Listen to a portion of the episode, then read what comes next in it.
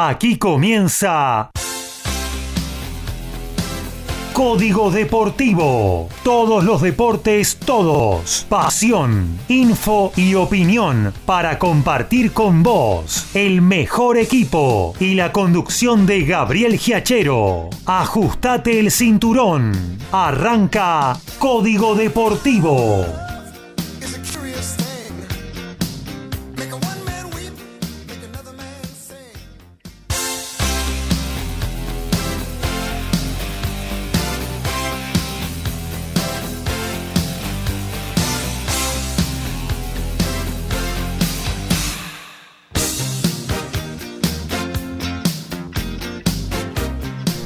¿Qué tal? ¿Cómo les va? Muy pero muy buenos días. Aquí estamos arrancando una nueva edición de Código Deportivo, la 209 de nuestro envío en la tercera temporada en el aire.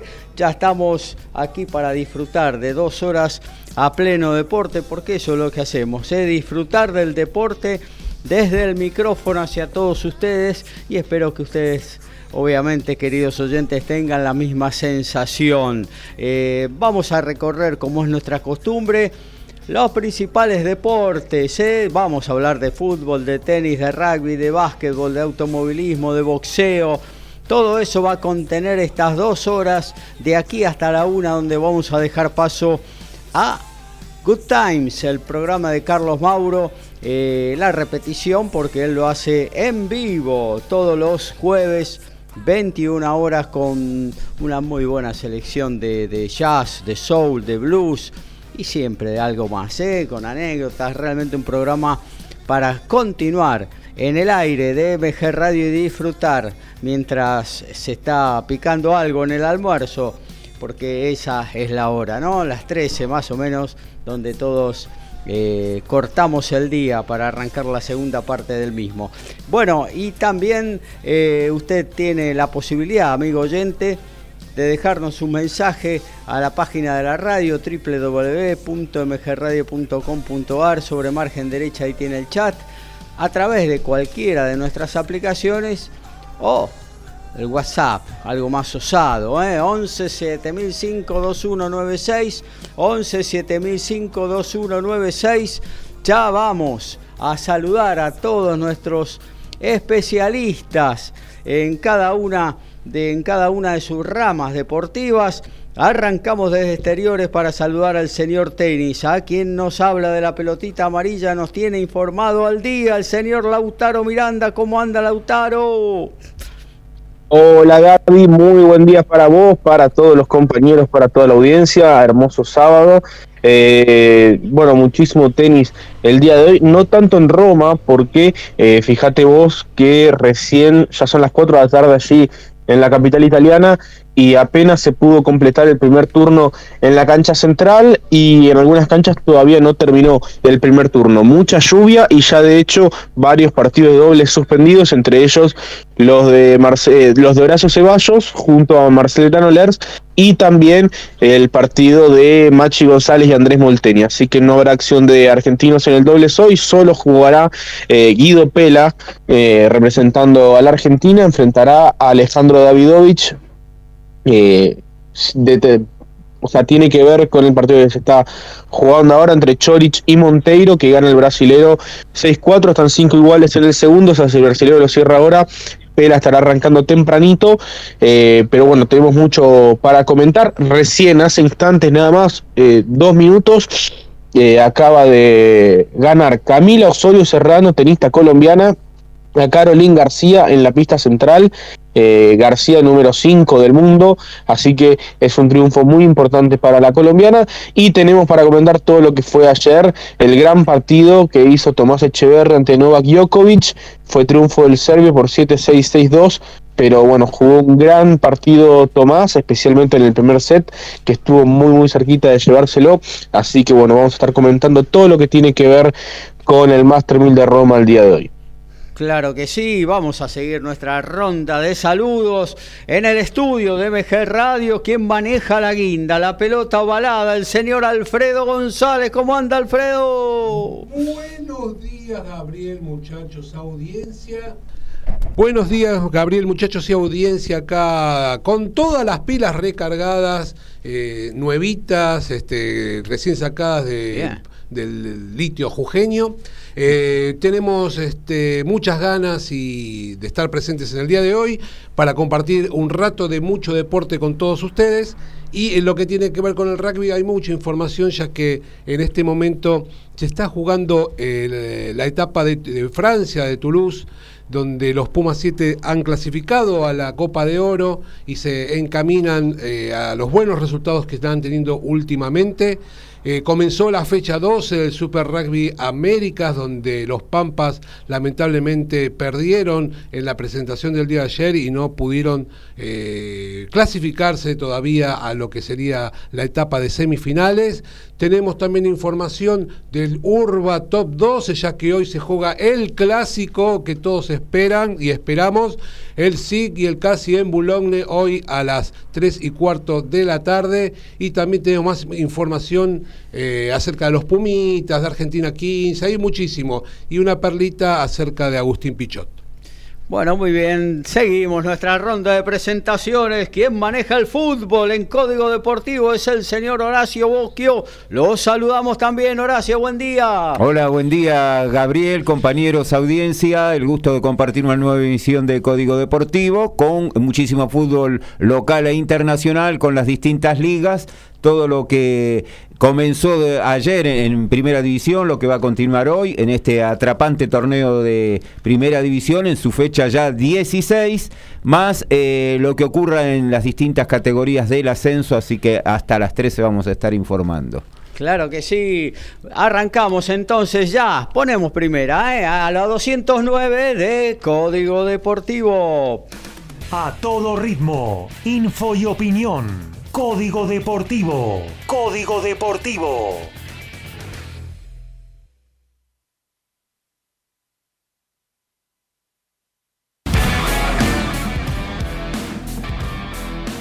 Y la fecha 16 del torneo de reserva comenzó el miércoles con la victoria de Central Córdoba 2 a 0 sobre Barraca Central. El jueves San Lorenzo le ganó 1 a 0 a Banfield, Estudiantes 4 a 1 a Defensa y Justicia, Newell de visitante 2 a 0 a Arsenal, Gimnasia de visitante 1 a 0 a Lanús, otro visitante Huracán 4 a 1 sobre Godoy Cruz. Ayer a la mañana empataron 1 a 1 Colón Instituto, Vélez de visitante le ganó 4 a 1 a Rosario Central, Racing y Platense empataron 0 a 0, Belgrano le ganó 1 a 0 a Boca. Argentinos 3 a 0 Atlético Tucumán, Tigre 2 a 0 a Independiente. Están jugando en 5 del primer tiempo River y Talleres de Córdoba 0 a 0 y mañana se cierra a las 11 en Junín con Sarmiento y Unión.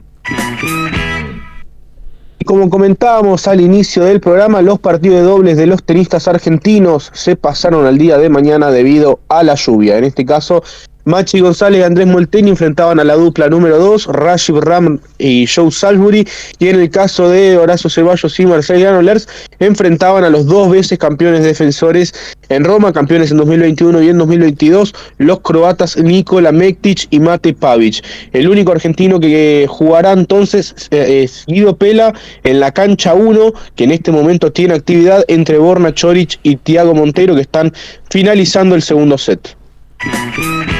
Y el Vans es un equipo francés que juega el Pro de 2, la segunda división del rugby de ese país, en el que hay dos argentinos, Francisco Gorricen y Vilaseca, y en el último partido le ganaron al Nevers 20 a 17. De esta manera clasificaron a semifinales por un ascenso al top 14. Ahora tienen una parada difícil, ya que tienen que jugar con el Nax, que terminó primero en la etapa regular. Recordando que la final, el que gana la final asciende directamente y el perdedor juega un repechaje con el está décimo tercero en el top 14. El Barcelona de Nicolás Laprovítola derrotó al Obradoiro 94 a 77. Fue esto por la fecha 32 de la Liga ACB.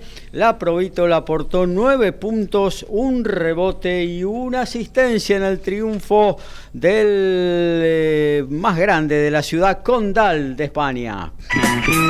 Nos metemos en el fútbol. Horacio arrancó la fecha ayer. Y arrancó con un empate en Parque Patricios, 0 a 0 entre Huracán y Godoy Cruz. El debut de Bataglia en Huracán. Eh, vamos a ver si puede ir acomodando las piezas. Huracán tiene buenos jugadores. Eh, necesita ahora empezar a conseguir resultados después de esta caída que tuvo eh, prácticamente en los últimos dos meses, donde terminó con la salida de Dabove, la llegada de Bataglia. Y eh, ayer tuvo un partido con momentos bastante buenos, volvió a, como a recobrar la memoria, después la expulsión de Cócaro lo terminó complicando ante un Godoy Cruz que eh, dirigido interinamente por Oldra siempre juega bien Godoy Cruz, gane, pierda, empata en general, tiene una línea de juego bastante definida. Y el empate se puede decir que fue casi justo, porque Godoy Cruz tuvo las mejores situaciones, pero me parece que la gran actuación de Lucas Chávez ayer, muy rápido de reflejos, de piernas, tapó varias situaciones de gol que tuvo Godoy Cruz. Eh, Huracán llegó un tanto menos, pero creo que en líneas generales eh, se puede decir que es eh, justo el empate. Para Huracán la esperanza de ir mejorando. Para Godoy Cruz está haciendo una buena campaña en este interinato con Oldra, así que vamos a ver qué, qué es lo que ocurre en las futuras presentaciones de dos equipos que tienden a, tener un fútbol vistoso. Y en el otro partido, Atlético Tucumán de local, eh, cayó ante Argentinos Juniors, un argentino que no es sorpresa, que en líneas generales viene cumpliendo una buena tarea en lo que va de este año y ayer consiguió una victoria en el José Fierro eh, con un Atlético Tucumán que parecía que se estaba recuperando y que esta derrota lo vuelve a complicar porque de acuerdo a los resultados que se produzcan en el resto de la jornada lo puede dejar bastante cerca de la zona de los promedios eh, del descenso. Claro que sí. Y Argentinos ganó después de cuatro partidos sin ganar. ¿eh? Venía haciendo una buena campaña, pero bueno, sabía medio un pozo de aire ahí en la campaña del bicho colorado de la paternal. Sí, lo que ocurre, bueno, también el sábado pasado, un partido que pudo haber ganado tranquilamente, haber marcado no menos de cinco goles, eh, por distintos factores no lo pudo conseguir contra Independiente, ¿no? un mentiroso 2 a 2 y a pesar de haber puesto línea de 5 Independiente, un partido que ganaba 2 a 0, me parece que hubo errores en, en, los cambios y Argentino lo llevó por delante y después faltó, me parece, un poco también de suerte, ¿no? Las situaciones que creó fue increíble, ampliamente había sido superior. Y lo de Argentinos, a eso hay que mezclarle lo, lo que viene cumpliendo en la Copa también, así que está teniendo un, buen presente, hay que recordar que es un equipo que tiene muchos juveniles, que a la hora de, de tener que subir, porque no es un plantel tan amplio, eh, hasta ahora ha tenido casi un semestre muy bueno, quizás no, no sé si era el esperado, porque para el torneo es una buena campaña y después la esperanza de poder eh, superar esta fase de grupos en la Copa, que dentro de dos semanas se reanuda en su cuarta fecha. Y después ya pasando a lo, a lo que viene hoy, casualmente 15-30 juega Independiente y Tigre, eh, ahí va a tener una, una, prueba importante el equipo de Cieniski, tiene que eh, salir eh, a ganar, aparte por lo muy bajo que está en la tabla de posiciones, y un Tigre que viene, viene cumpliendo también una buena campaña hasta este momento, con su máxima figura, ¿no? El, goleador del campeonato que es Mateo Retegui, el buen momento también de Colidio y Tigre se sigue manteniendo ahí en la pelea, lo mismo que en, el, en la Copa Sudamericana, así que es un partido que puede ser eh, atrayente por un Independiente que si sale a buscarlo con un equipo que es ofensivo como Tigre pueden hacer un muy buen espectáculo. A las 18 juega Banfield y San Lorenzo. Con el regreso del Kaiser. Y vuelve Falcioni. Eh, salió a la, luz algunas diferencias que había tenido su ex ayudante de campo, Sanguinetti, con él de hace unos años. Y casualmente, bueno, Falcioni ahora lo está reemplazando en, el club que los dos han tenido tanto, tantos éxitos, ¿no? Como técnico y ayudante de lo había reemplazado en su oportunidad también, ¿no? Cuando él eh, tuvo algún problema físico. Sí, exacto, y después pasó a ser una especie de manager. Claro, claro. Exacto, tuvo ahí un interinato que creo que fue alrededor del año 20, me parece, que tuvo que, alejarse Falcioni.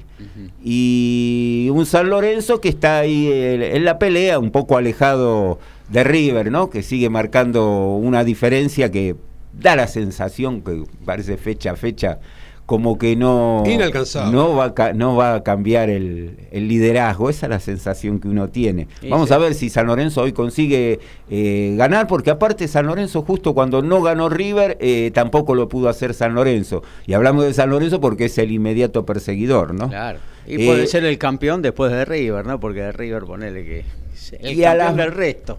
2030 tenemos a Instituto Colón, un instituto que ahora empieza a mirar la tabla del descenso con bastante preocupación. Eh, ha tenido un, bache en ese buen comienzo que había tenido el equipo de la Gloria. Ahora está bastante compleja la situación en el tema tabla, pero como eh, divide por una sola temporada, se sabe que si llega a conseguir dos o tres victorias seguidas también eh, pasaría a tener un promedio holgado. Y un Colón que viene de a poco levantando, desde que lo agarró Gorosito, eh, con muchos empates, pero que viene saliendo del fondo de la tabla.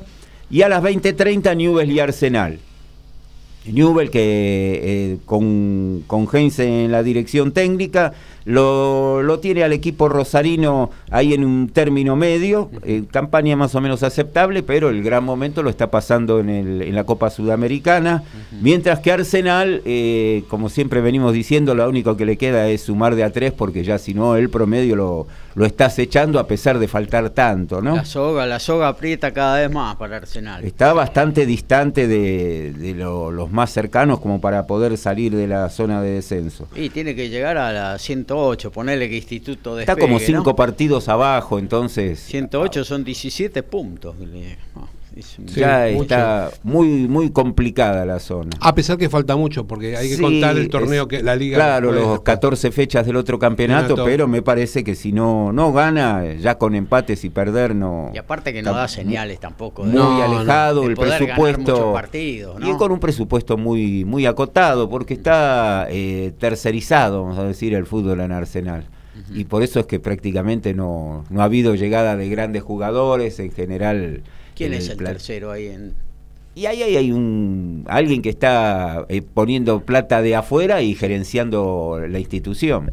No es eh, Bragarni. No es Bragarni. No, Bragarni ya con defensa ya tiene suficiente. Pero pero no, no ha habido una inversión así importante y bueno. Y no hay resultados. El mismo la contratación de, de Ruiz, como que tampoco hubo una inversión en un técnico de, están más quemando, trayectoria. Están, quemando ídolos ahí en Arsenal, ¿eh? porque el Macho Ruiz era eh, un ídolo de, de varios ascensos y ahora se la agarraron con Espíndola, ¿no? Que es otro de los referentes de, una década en la que Arsenal ascendió a primera división, allá a lo lejos, ¿no? Pero bueno, jugaban ellos. Sí, los hermanos Espínola que tuvieron eh, una gran década también en Arsenal, pero bueno, eso también está marcando algo, ¿no? Sí, que no hay plata para traer un técnico, obvio. No, no hay mayormente inversión y creo que hasta a lo mejor... Eh, quienes manejan el, y viendo el futuro, a lo mejor lo imaginan en otra categoría. Por eso no, no hay ningún tipo de inversión, a, pesar de que falta tanto. Claro. Claro, y puede ser. y después está lo otro que también hay juveniles que van subiendo a gran velocidad porque no, no, no ha habido un recambio eh, a comienzo de año y no da la sensación que lo vaya a ver, que haya un golpe de timón eh, en la reapertura del libro de pases cuando sea un torneo tan corto y ya se va a complicar mucho más la posibilidad de de poder remontar. Así que vamos a ver qué es lo que ocurre de acá al final, pero... ¿Cómo cambió la época de Don Julio, que acercaba a unos cuantos sponsors, ¿no? Importante, entonces Arsenal tenía para formar un equipos, no te digo que importantes, pero equipos que eran muy competitivos. Arsenal en primera división, salvo la Copa Libertadores, ganó todo todo. Ganó Copa Argentina, ganó Supercopa, ganó la Suruga, ganó la Sudamericana, ganó todo salvo la Libertadores. E-, era otra época, ¿no? Claro, eh, había sponsors importantes que, llegaban a la institución y que, bancaban el desarrollo futbolístico, ¿no? Y un respaldo de don Julio, que me acuerdo ese año que ganó la Sudamericana, hmm. Boca, River Independiente y San Lorenzo le prestaron jugadores y Racing le daba el estadio. Y bueno, por eso te digo que estaba Julio atrás mm. eh, acercando sponsors, porque te imaginás que vos sos un potencial sponsor y te llama Don Julio, che, me das una manito para Arsenal y qué vas a decir vos. ¿no? Y, eh, no. vos sos el presidente de Racing, che, necesito este jugador, si vos no lo usás, me lo pasas al final. ¿Y qué vas a decir? ¿Que no? Y me tenés que prestar la cancha porque... que si decían que no, después venían las consecuencias a la fecha siguiente. Tal cual, bueno, ahí está. Eh, y los sponsors seguramente habría algunos negocios eh, conjuntos que obligaban... Hablando de sponsor, ahora Arsenal, me viene a la memoria lo, lo que pasó en Brasil con Kevin Lomónaco el jugador que pasó por Arsenal, por Lanús, que me, me, dio la impresión cuando estuvo en Lanús que daba, daba la sensación que pintaba para un gran futuro, enseguida se fue a Brasil, bueno, admitió que eh, se hacía amonestar por el tema de las apuestas en Brasil. Así que, bueno, mientras tanto sigue el fútbol teniendo en sus principales sponsors casas de apuestas, ¿no? Sí, eh, es una lástima y en la Argentina cada vez eh, se acerca más eh, esta serie de, gente que pone dinero y la verdad que se hace muy eh, sospechoso en algunos aspectos, como decías bien recién en, Brasil y ya pasó con, con, los muchachos del ascenso, ¿no? Que, sí, mejor no hablar de comunicaciones, el porvenir y algunos otros. Sí, tal cual. bueno, la AFA ahora tiene a Bad Warrior, ¿no? De sponsor, casi main sponsor, así que... Eh, mira, si lo trasladamos de los clubes a la, asociación madre del fútbol argentino. Eh, bueno, eh, mañana, Horacio. 14 horas, Defensa y Justicia, de gran presente, va a jugar con Estudiantes de La Plata. A la hora de la siesta. Y es que es una posibilidad de que haya eh, horarios eh, diferentes para que todos los partidos puedan ser vistos y no, no se jueguen en el mismo horario, ¿no? Que en invierno es esa facilidad, en, en verano se complica mucho con el, horario a partir de las 17, así que lo tienen que aprovechar. Es más, eh, hemos tenido ya varios partidos a partir de las 13 también, ¿no? En pleno invierno. Eso le facilita a la televisión. Y bueno, Defensa Estudiantes van a estar jugando a las 14 en Varela, eh, dos que vienen eh, con un gran presente. Defensa y Estudiantes no solo en el campeonato, sino además en los torneos internacionales. Así que un partido muy, muy, muy parejo. ¿eh? Y después 16.30 juegan Platense Racing, Platense que viene en una floja actuación, viene decayendo mucho ante un Racing que creo que ya ha tocado fondo el otro día.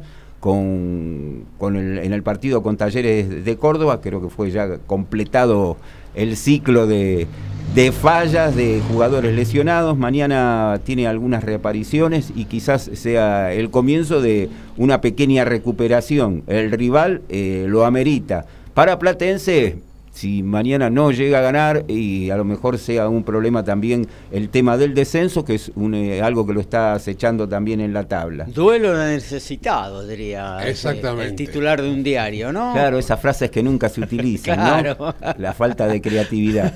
Y a las 19 juegan Boca Belgrano, eh, un partido que para Boca la vamos a decir, tratar de recuperarse después de lo del último domingo, el partido con River, en un, en un penal que quedó el otro día, algo llegamos a comentar, ¿no? Que, que quedó como bastante dividido.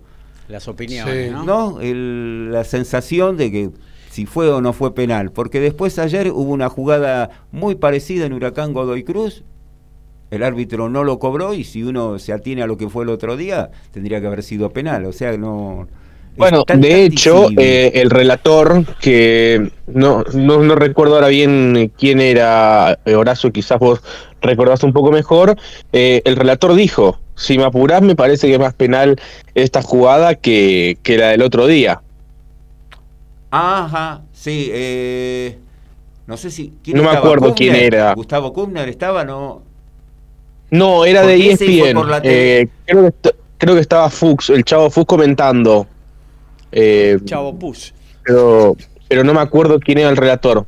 Que, que bueno, el relator dijo, eh, si me apurás me parece que fue más penal esta jugada que eh, la de, Boca con River. No, no, no, entonces no, no por, por lo menos por ESPN no, no, no, no sé quién habla con esta. Pero bueno, yo, yo creo, yo sinceramente creo, ¿no? Lo del, volviendo un poquito siete días prácticamente atrás con lo de River Boca, yo creo que un superclásico, como un partido importante, una final de un campeonato, eh, donde se juega algo, donde se juega algo definitorio. Eh, yo creo que tiene que ser claro el penal para cobrarlo a los 45 minutos de segundo tiempo. No sé, una cosa, un roce leve como fue ese, la verdad que yo. No, lo pidió nadie de River, no lo pidió. Las 84 mil personas del estadio no lo pidieron. Lo que pasa es que, ¿qué es lo que patea Sandes? Es la pelota. Sí. Es la pelota. Saca la pelota en la forma recta como sale está pegándole a la pelota. Sí, sí, sí. Pero, hizo un poco pelota y un poco de roce hubo también. Claro, porque pone el pie, le pone el pie el jugador de River, pero está dando a la pelota derecho, no salió para un costado. Entonces. De hecho, Mi crítica, por, lo menos, es hacia, hacia la no implementación del VAR en esa jugada, porque si el árbitro va, la ve y dice, bueno, cobré bien, ya al menos para el hincha de boca eh, es diferente.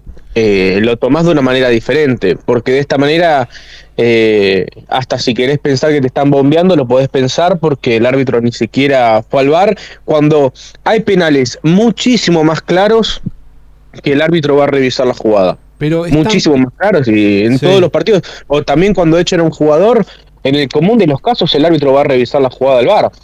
Entonces, no se entiende por qué en casos que son muy evidentes y muy claros, eh, van a ver un gol, ver una jugada de tarjeta roja, y acá que era algo eh, por lo menos discutible, no, no se llegó a esa instancia. Estoy de acuerdo con vos que debería haber recurrido al VAR, pero la jugada es tan, pero tan finita que depende de la cámara que está tomando la jugada, a veces parece penal y a veces no. La verdad que complicado tomar una determinación eh, con respecto a precisamente esa jugada, ¿no? Y bueno, ante una duda el reglamento dice que no se cobra nada, ¿no? Mm. Claro. Y eh, igual no me quiero imaginar lo que va a hacer cuando esa Supercopa 2021 que quedó pendiente tienen que jugar Boca River, que va a estar fijada por lo menos a partir de julio, agosto se calcula que se podría jugar. Hay una de 1958 también que debe. Y estas cosas raras que pasan acá, que bueno. Hay que sumar estrella como sea. Sí, no, ahí, bueno, tuvimos también eh, la suspensión en la época del COVID de la primera fecha de la Copa de la Liga que se jugó en forma parcial, así que todo, todo es posible. Acá viene con retraso, el único que tuvo ese, ese, ese tipo de definición fue acá que se cambiaron las reglas. Recuerdo San Martín de Tucumán y Atlanta con el ascenso. Así que. Yo me acuerdo una semifinal de Copa Argentina. Racing tenía que jugar con Boca y terminó jugando con River. En, un partido en Salta. Se, se definió que cuando estaban los clasificados, don Julio dijo, no, ahora no jugás, jugás con River. Y después terminó jugando la final con Boca. No, una cosa que no, no son inconcebibles, la verdad que no que te cambien el reglamento, como decís vos, en medio del río, como pasó con la gente esta de, del ascenso, que primero clasificaban dos, después a mitad de campeonato no, clasifican cinco. Vos decís, ¿cómo puede ser que no se pongan de acuerdo en situaciones tan obvias? Digo, acá el compañero se ríe porque lee algo entre líneas, pero es verdad, no, no, podés cambiar en, mitad de campeonato las reglas. Sí, se cambiaron. Sí, cambiaron y se eh. cambiaron varias veces.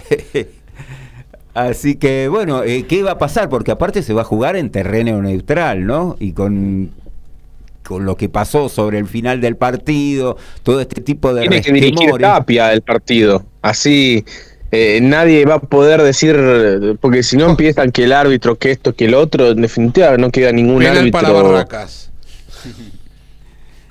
no queda ningún árbitro en definitiva disponible para dirigir el partido. Mira, hay cosas que vemos, ahora, ahora me enojé, hay cosas que vemos que están al frente de nuestros ojos y que son más que obvias, donde varios equipos o más de un equipo es beneficiado y la verdad que no se puede hacer nada, no se puede hacer nada y parece que no. Las cosas suceden delante de nuestros ojos y pasan como si hubiese sido algo normal. La verdad que hay algo que hay que modificar desde ese lugar. No puede ser que algunos equipos hayan sido o sean tan beneficiados al momento de, una jugada dudosa. La verdad que es inconcebible, pero bueno, pasa delante de nuestros ojos y, no, parece que no se pudiera hacer nada. Viste, está uno Estamos eh, hablando de fútbol, porque si lo trasladamos sí, sí, a, a, lo que pasa habitualmente, hay cosas que parece que las vimos delante de nuestros ojos, lo televisaron y sin embargo para algún sector no, no ocurrió. Mm. Así que, bueno, entonces estábamos con Boca Belgrano a las 19 horas mañana. Eh, Belgrano que viene haciendo una buena campaña, ¿eh? tuvo un bajón dos, tres fechas, nuevamente ha, empezado a ganar y estaba muy bien ubicado. Y eh, Talleres de Córdoba 21 a 30, quizás el partido más atrapante por el, el, presente de Talleres ante River. La necesidad de poderle dar algo de emoción al campeonato sería una victoria de Talleres, una de San Lorenzo y Defensa y empezar ahí más o menos a rimar. Caso contrario, me parece que debe ser uno de los últimos partidos así difíciles que se le puedan presentar a River, porque exceptuando como local ese partido que tuvo con fallido con Arsenal de Sarandí, ese increíble partido que le terminaron dando vuelta, como local es casi imbatible también, gana siempre, da la sensación como que el torneo estaría si no definido. Así que vamos a ver qué es lo que ocurre. Y se completa el lunes 15.30 con Barraca Central y Central Córdoba de Santiago del Estero. Barraca Central Mm, ganando uno, perdiendo uno, está por ahora tranquilo con el tema descenso, Central Córdoba sí, muy complicado. Y eh, en un partido también eh, importante por el tema descenso, 15-30, Unión ante Sarmiento de Junín. La gente de Santa Fe estaba bastante enojada, ya las pintadas aparecen renuncias o balas. Eh, hacia los dirigentes. A las 18 en La Plata, Gimnasia recibe a Lanús, un Lanús entonado. Viene de ganar por Copa Argentina con Sol de Mayo de Viedma.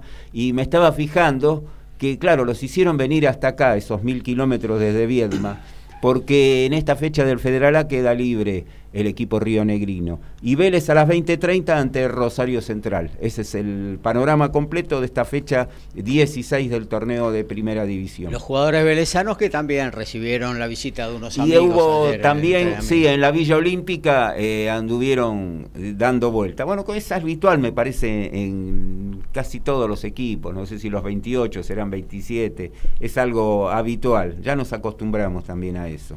Está bien, no, pero hay que marcarlo, ¿no? no, no, seguro. No interesa que. si no parece que pasar en Chicago, nada más. No, no, y en el ascenso, y en el ascenso es mucho peor. Lados. Pasa en todos lados, sí, más bien. Pero bueno, por ahí ahora lo suspenden a Chicago o, o, lo ponen el próximo partido a las 11 de la mañana, por ejemplo. Lo iban a poner el viernes a las 12 del mediodía, Chicago Almirante Brown. Viernes, día laborable, 12 del mediodía. Sí, bueno. Eh, Ahora lo pasaron el sábado a las 11 de la mañana, con lo cual ustedes sabrán que el próximo sábado es muy difícil que Código Deportivo salga al aire. Pero bueno, eh, eh, es una cosa de loco. Parece que. Sí, bueno. pasa en todos lados, pero al único que le, meten las sanciones a Chicago siempre. Al único. Y te meten policía y tuviste que invertir dos millones y medio más en cámaras que ya tenías un montón, más en cámaras para custodiar, ¿eh? porque dos chicos se, se, cagaron a trompadas en la, en la popular, nada más que eso, porque no pasó otra cosa. Eh, y después te ponen estos partidos en horarios irrisorios. Eh, y bueno, nada, de que va, total. Sí, el de la Madrid San Martín de Bursaco creo que se jugó 9, 10 de la mañana, hace 3, 4 años, me acuerdo, que le hicimos la nota al técnico cuando estaba en otro programa y se tuvieron que levantar a las 6 de la mañana para jugarlo, así que todavía no, no han llegado a eso. Así que todavía alguna posibilidad hay.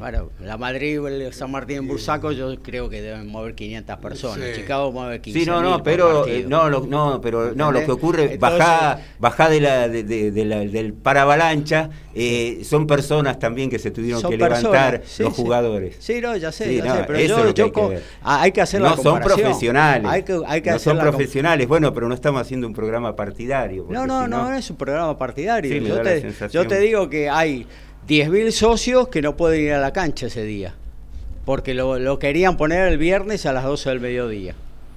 ¿Eh? ¿Pero juegan con público? ¿A quién le tienen que reclamar? Y no sé, al comité de seguridad, no sé quién será, no sé quién será. Ella se ocupa la parte de seguridad.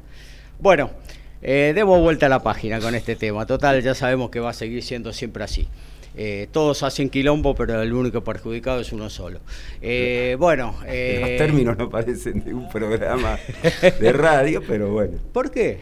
Y me da la impresión, el vocabulario no es el más apropiado.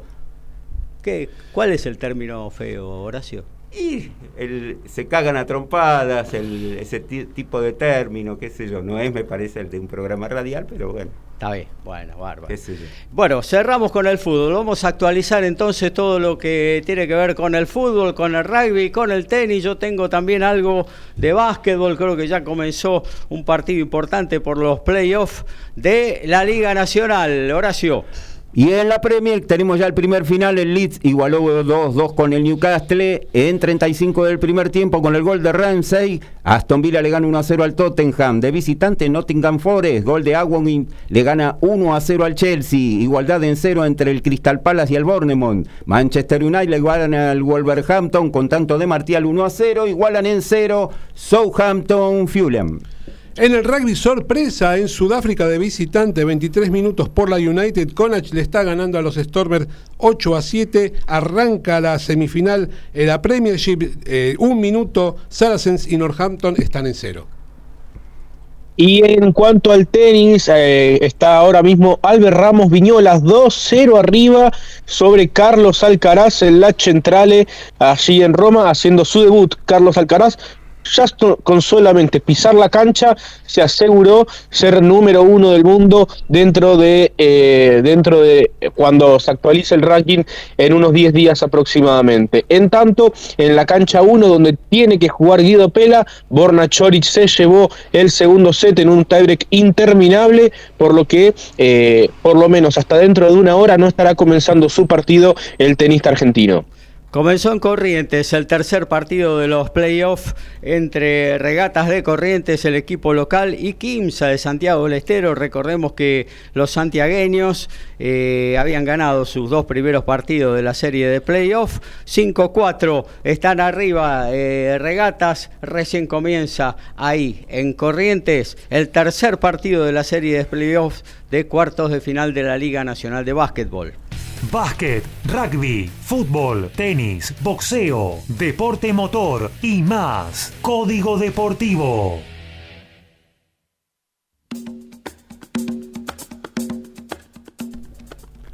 La fecha 15 del torneo Apertura en Uruguay se inició ayer. Última del torneo 0 a 0 empataron Deportivo Maldonado y Cerro Largo. Hoy 12.30 River Liverpool. 15.30 el campeón Peñarol ante Wanderers. A las 16 Nacional recibe a City Torque. Mañana 10 horas Fénix ante La Luz. 15 horas Danubio Defensor Sporting. Se cierra el lunes. 15 horas con Boston River Plaza Colonia. 19 horas Cerro Racing de Montevideo. Nicolás Kicker era el único argentino que iba a estar participando en este fin de semana a nivel Challenger y cayó en las semifinales de Praga ante el alemán Dominic Kepfer. Fue 6-4, 6-3 en favor del ex top 50 del ranking ATP y de esta manera Kepfer jugará la final ante el checo Mensik. De esta manera no quedan argentinos en finales eh, esta semana a nivel Challenger. Y José Luis González, que juega el Pro de 2 para, en la segunda categoría de Francia, va a dejar el Stade Motrien y va a unirse a Bresiers, un contrato por dos temporadas. El hooker argentino fue anunciado en su nuevo club, tiene 25 años y hasta tiene un contrato hasta el 2025, recordando que apoyó tres tries de forma consecutiva en, en el club que está por dejar y que en el 2022 había tenido una grave lesión de rotura de ligamentos cruzados.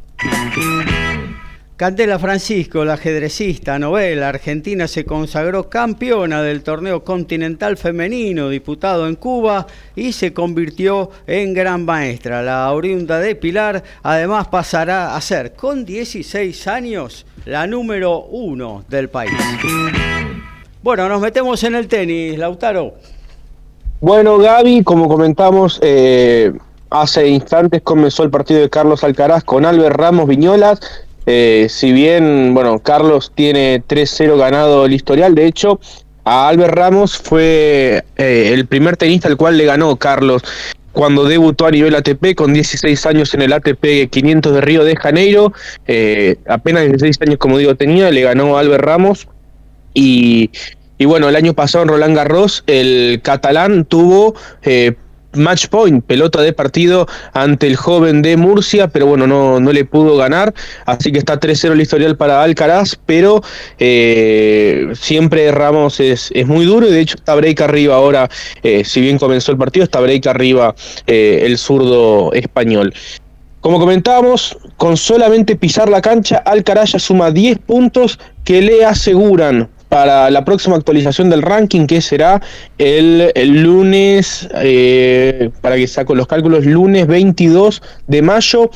Ese día, lunes 22 de mayo, eh, Alcaraz estará siendo número uno del mundo, ya que con los 10 puntos, aunque pierda el día de hoy y Djokovic defienda el título, Alcaraz terminará como mínimo 5 puntos por encima del serbio por lo que inevitablemente volverá a ser número uno del mundo y llegará como número uno del mundo a Roland Garros. Eh, será su primer Grand Slam como número uno del mundo, entendiendo que no pudo jugar este año el Abierto de Australia. Eh, un torneo de Roma que, bueno, con esta modalidad de que, bueno, ya eh, bueno, si bien Indian Wells y Miami ya lo tienen desde hace años, eh, en el caso de Madrid y Roma es el primer año que se juega con un cuadro de 96 jugadores, 10 eh, días, a mí no me termina de convencer, pero bueno, está haciendo su debut Alcaraz, que nunca jugó en Roma, cabe aclarar, eh, y bueno, está, se está completando la segunda ronda del cuadro, un día que tendrá eh, a Tsitsipas enfrentando al portugués Borges, que tendrá a Medvedev jugando ante el finlandés Rusubori y que tendrá muy lindo partido en el quinto turno en la cancha de Nicola Pietrangeli entre David Goffin y Alexander Zverev, el alemán, eh, ex campeón del torneo en el año 2017. Ayer debutó Novak Djokovic, eh, no contra cualquier rival, fue contra Tomás Echeverry, tenista argentino, número 61 del mundo. No sé si han podido ver alguno de, los compañeros de la mesa, eh, unas fotos que estuvieron circulando, sobre todo en las redes sociales, con eh, Echeverry, porque hay una situación muy curiosa. En mayo, junio de 2016, cuando Echeverry sumó su primer punto ATP, eh, subió una foto, él tenía 17 años, subió una foto en la cual ponía los puntos que eh, tenía Novak Djokovic en ese momento, que eran como 12, creo que era 12.900 puntos, y puso después Tomás Echeverry un punto. Faltan 12.899 puntos. El año pasado, cuando ingresó al top 100, reeditó la foto. Eh, y bueno, el día de, ayer em, se volvió, va, no se enfrentaron por primera vez. Djokovic habló de esta historia, le pareció eh, muy interesante, muy linda historia y, bueno, además habló muy bien de, Tomás, si bien no lo conoce tanto, habló muy bien de, Tomás y, del juego que viene teniendo. Y la verdad es que Tomás jugó un gran primer set ayer, 75 minutos, eh, fue 7-6 para Djokovic, 7-5 el tiebreak, pero eh, Tomás estuvo 5-3 arriba en el tiebreak. No jugó bien Djokovic, eso, eso e, es cierto, y como dicen ante estos jugadores, tenés que esperar que ellos jueguen mal y vos tenés que jugar a un nivel superlativo. En el caso de Tomás jugó realmente muy bien, en el caso de, de Nole no tanto, siempre los debuts le cuestan un poquito más, pero la realidad es que este tipo de jugadores en algún momento lo dijo Gaudio hablando de Federer, que siempre estos jugadores, eh, cuando en los puntos importantes, siempre ganan ellos. Eh, en este caso, eh, Echeverry 5-3 arriba en el tiebreak. Djokovic ganó los cuatro puntos siguientes y se llevó el primer set. Es como que están programados para ganarte los puntos importantes. y bueno, en ese sentido no, no hay mucho para hacer. Son jugadores totalmente diferentes y, bueno, le terminó ganando el primer set y ya después era muy complicada la tarea, tener que ya eh, jugaste un nivel superlativo, 75 minutos de juego y no le pudiste ganar el primer set. Eso significa que como mínimo tenés que jugar otros dos sets a ese mismo nivel superlativo eh, y un poquito más, porque le tenés que ganar eh, el segundo y el tercer set. Entonces es a veces lógico que uno no puede aguantarle la intensidad a estos jugadores. Fue 6-2 el segundo set, que ya estuvo un poco más cómodo Djokovic, y, bueno, así terminó eh, el partido, una muy linda experiencia de todos modos para Tomás, siempre suma, ya jugó contra Murray en la central de Indian Wells, eh, jugó ahora contra Djokovic en la central de Roma y es eh, su segundo año recién a nivel ATP, así que está muy pero muy bien por él. Quien sí ganó ayer fue Francisco Cerúndolo ante el chino Wu Yibing, partido que se le complicó, había perdido el primer set, después estuvo break abajo en el tercero pero bueno, finalmente lo terminó ganando 4-6, 6-2, 6-3 para Francisco, que tomó su primer triunfo en el Master 1000 de Roma.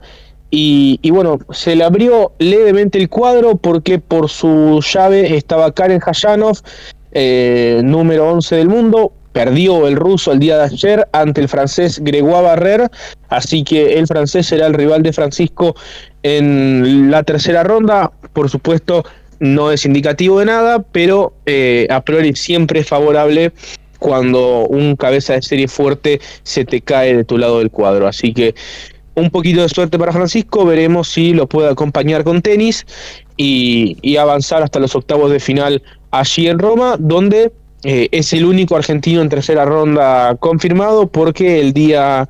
Eh, eh, el día de ayer además jugó Sebastián Báez, quien también había tenido un poquito de suerte porque debió enfrentar al Lucky Loser Shevchenko, pero no jugó bien Sebastián y, bueno, perdió en dos sets y da la sensación que está dejando escapar buenas posibilidades Sebastián, porque si el año pasado hablábamos de que tuvo mala suerte en cuanto a los sorteos, en cuanto a los rivales que le tocaban y demás, este año está perdiendo contra rivales inferiores y bastante seguido.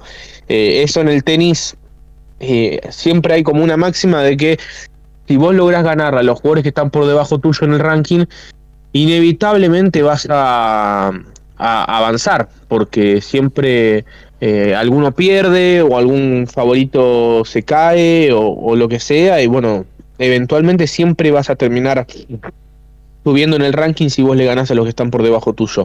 En este caso, Sebastián hace ya un tiempo que eh, viene acumulando más derrotas que victorias, especialmente ante jugadores que están por debajo suyo en el ranking. Eh, y sobre todo a nivel juego, me parece que ha habido un retroceso en comparación con el año pasado. Pero bueno, aún así eh, está defendiendo puntos a nivel ATP y, y, eso por supuesto no, no es nada, nada sencillo.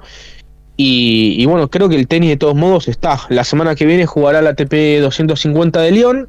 Y, después, bueno, viene la tarea de, jugar Roland Garros. Así que, por supuesto que también eh, hay expectativa por ese lado. Y el día de hoy, el otro argentino que queda en competencia que, va a jugar es Guido Pela, estará enfrentando al español Alejandro Davidovich, un jugador Davidovich que, bueno, tiene avales en la superficie, jugó final en Monte Carlo y además viene de una muy buena semana en, Madrid, en España, así que es un partido difícil. No, no será para nada eh, sencillo para Guido Pela, pero bueno, me parece que ha mostrado algunas cosas Guido el día jueves superando al estadounidense Maxime Cressy y, bueno, ¿por qué no pensar que, que pueda hacer un buen partido el día de hoy, el campeón de Copa Davis?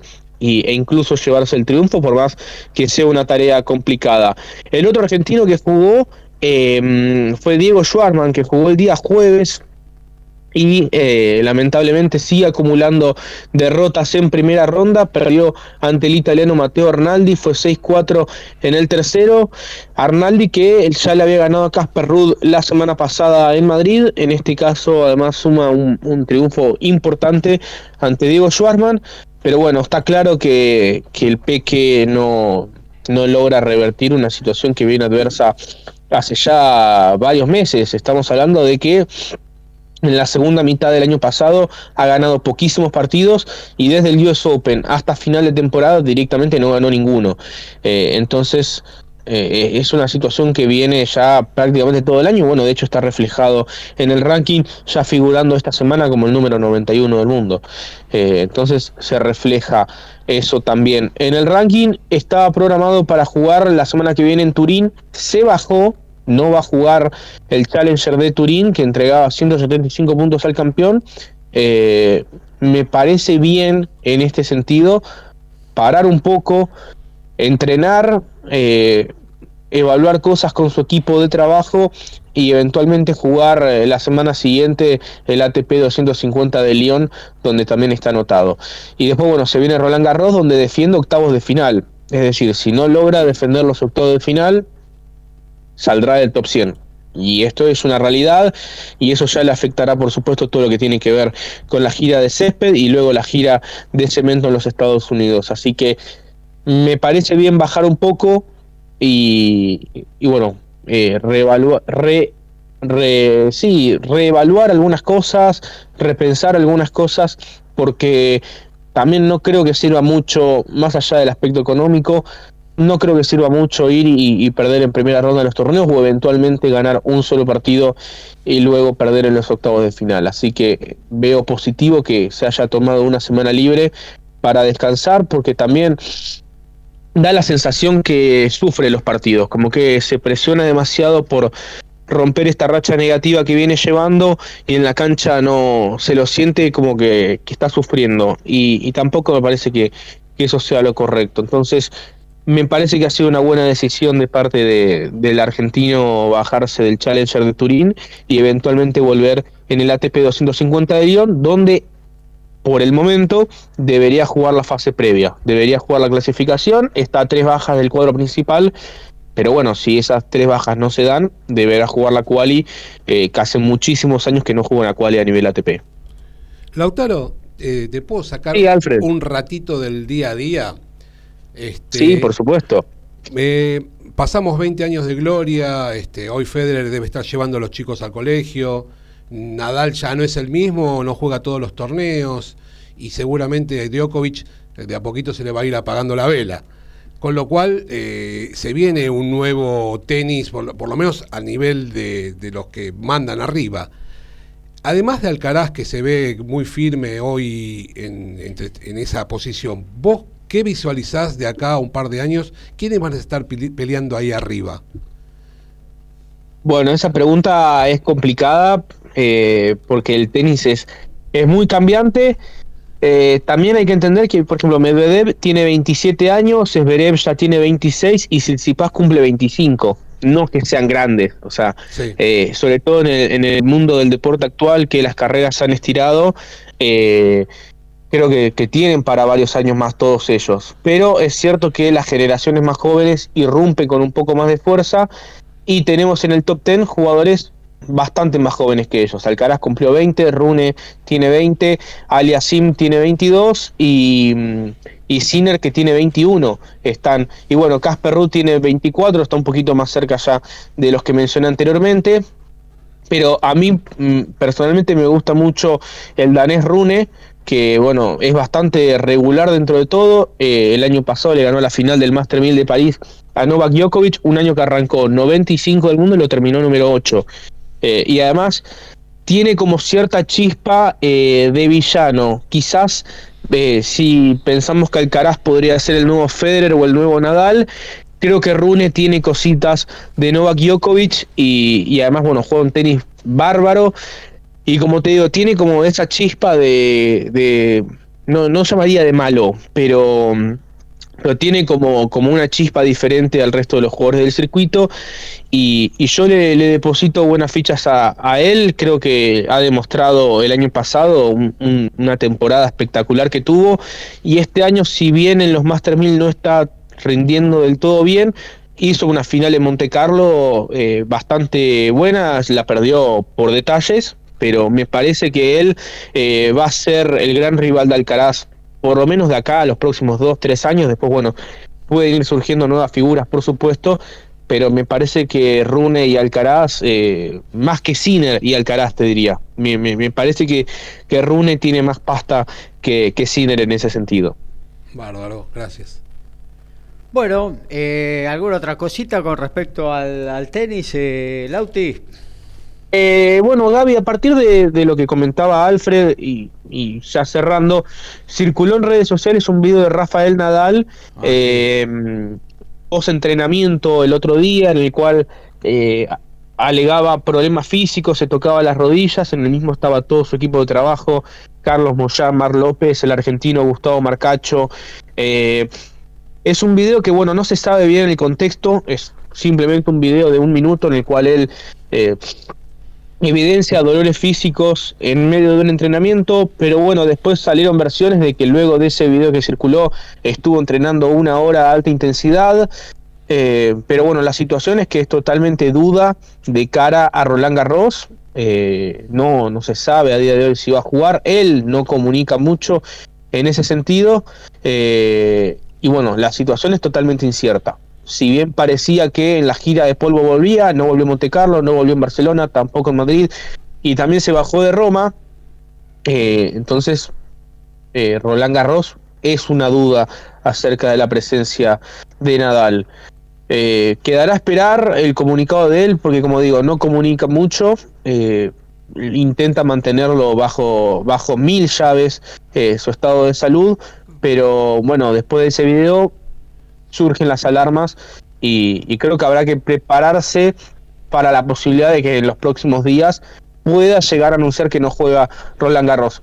Porque yo creo que además, si va a jugar Roland Garros, no lo va a hacer para eh, decir presente. Que, que si va a jugar tiene ambiciones deportivas, porque estos jugadores no, no rifan el prestigio que, han conseguido durante tantos años. Yo creo que si va a Roland Garros es con ambiciones deportivas serias. Eh, no sé si necesariamente ganar el título, pero sí ser protagonista del torneo.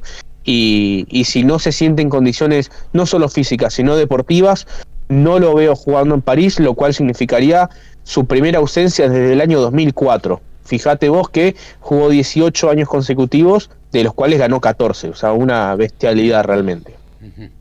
Bueno, esperemos a ver qué, pasa en estos próximos días. Actualizamos eh, fútbol, rugby, tenis y algo de básquetbol también. Luego nos vamos al corte institucional de la radio.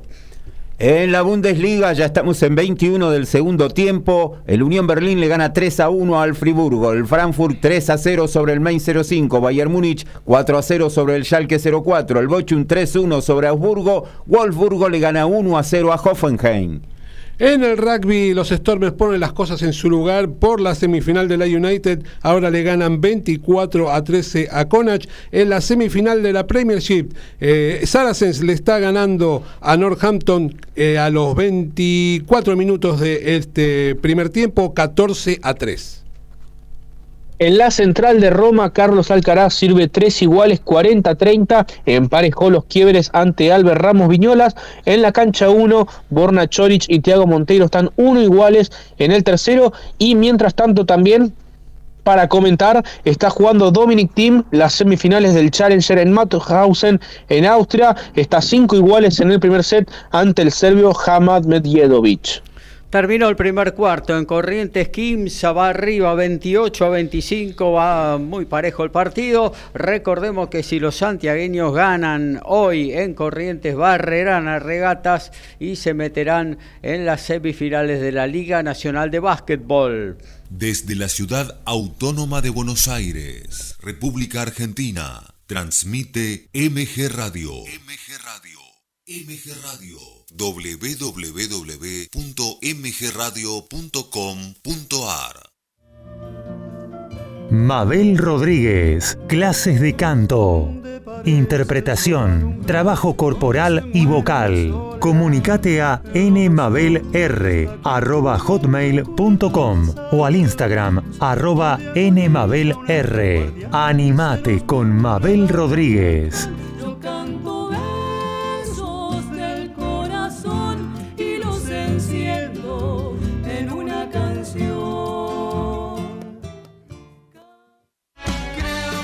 En la misma línea, fútbol y amigos, Copa y Liga, previa y post partido, sin caretas, vos y nosotros, en la misma línea, los lunes a las 20 horas por MG Radio.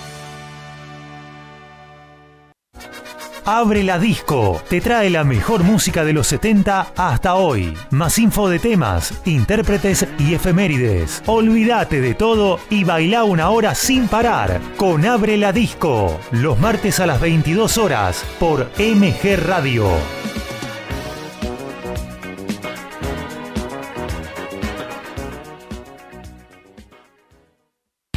Estamos en Instagram. Conoce todo sobre nosotros. Arroba mg-radio 24. Seguinos.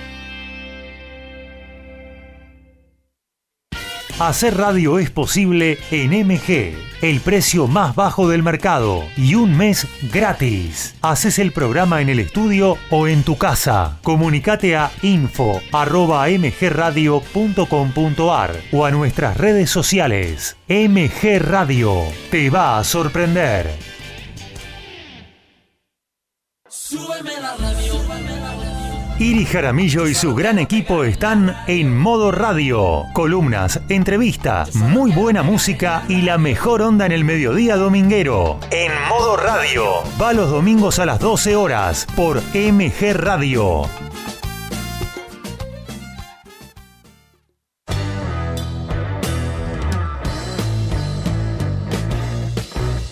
Viví momentos geniales.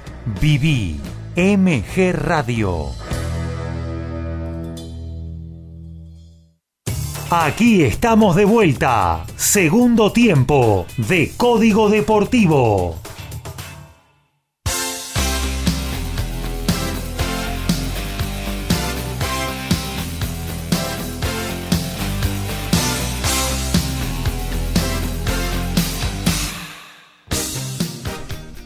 Segunda hora de Código Deportivo número 209.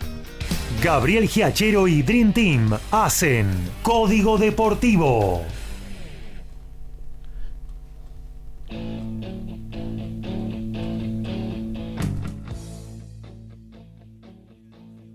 En su fecha número 9 tiene hoy 15.30 Deportivo Paraguayo Argentino de Rosario, el Porvenir Muñiz, mañana Can va a ser el Lugano y cierran el lunes Esportivo Barraca Centro Español Juventud Unida Central Ballester.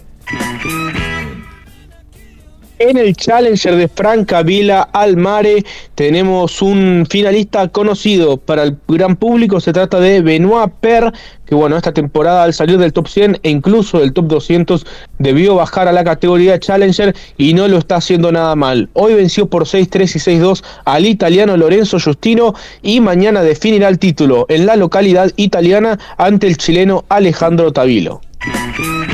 Y World Rugby anunció la lista de árbitros que serán parte del Mundial este año. Son 26 los jueces, de los cuales 12 son árbitros principales, 7 son asistentes y 7 son parte del TMO. La particularidad es que no hay sudamericanos en la lista. Son 9 los países que impartirán justicia. Australia, Inglaterra, Francia, Georgia, Irlanda, Italia, Nueva Zelanda, Sudáfrica y Gales. Entre todos suman 630 test match. Y en el Mundial habrá 48 partidos, de los cuales los nombramientos van a ser después del Championship y del Rugby World Cup. Me pregunto, Argentina-Chile, ¿lo va a dirigir un árbitro que habla en inglés?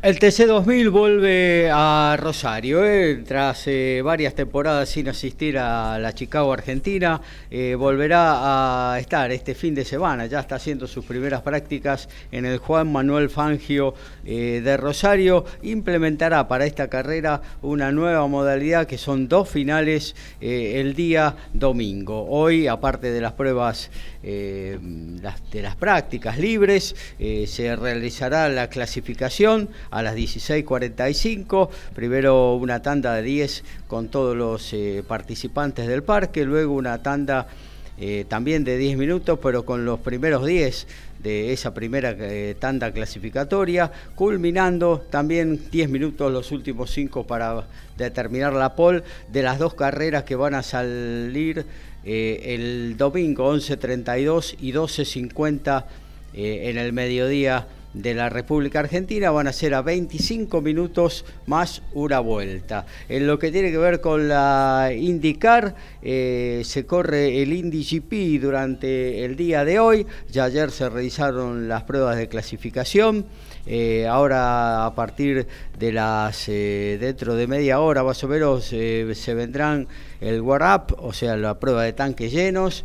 Eh, y a las 16.30 la carrera. Este IDGP es eh, un circuito, no es el vivo, pero es muy similar a donde corría la Fórmula 1, es utilizando el óvalo de Indianápolis y un circuito interno, un mixto. Eh, y bueno, ahí va a participar, está participando nuestro compatriota Agustín Canapino. De 27 participantes, Canapino eh, logró ayer el puesto número 25 en la clasificación. Cristian Lungar, el dinamarqués, el danés, un minuto 9 segundos, 332 milésimas fue la pole position. Segundo fue Félix Rosenvik de Suecia, tercero el español Alex Palou, eh, así que bueno, se vendrá otra carrera cuidadosa de Carapino que se está adaptando a la categoría, está tratando de llegar y de no romper el coche, de no tener accidentes eh, y bueno, mm, luego de este primer año hará sus evaluaciones. En lo que tiene que ver con la Fórmula 1, eh, mm, parece ser, todos dicen que Daniel Richardo va a volver luego de su última temporada de McLaren, se quedó vinculado como eh, tercer perdón, como piloto de reserva en Red Bull y como tercer piloto en la escudería subsidiaria de Red Bull, que es Alfa Tauri. Eh, y bueno, parece que por ahí va a ser la reincesión del australiano. Está en la cuerda floja el neerlandés Nick de Bryce, que viene de ser campeón en la Fórmula eh, eléctrica no tuvo buenas actuaciones, fue decimocuarto en Bahrein, en Arabia, eh, abandonó en las otras dos carreras, fue decimoctavo en Miami, eh, así que quedó en la mira Imola y Mónaco. Las próximas dos, ya en el continente europeo, serán la evaluación final para el joven holandés que es apoyado por su director de equipo de Alfa Tauri, Franz Toss, pero Helmut Marco, ¿eh?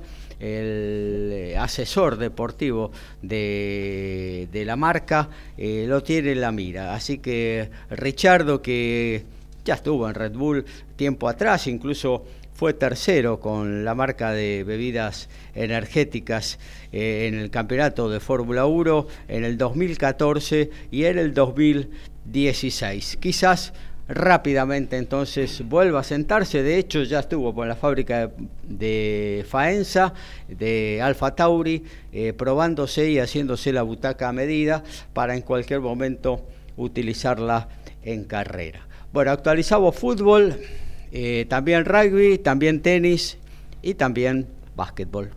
Y en la Premier League, el Aston Villa sigue ganando 1 a 0 al Tottenham, Nottingham Forest de visitante 1 a 0 sobre el Chelsea, otro 1 a 0 Crystal Palace sobre Bournemouth, Manchester United 1 a 0 sobre Wolverhampton y hay gol del Fulham, ahora de visitante le gana 1 a 0 al Southampton.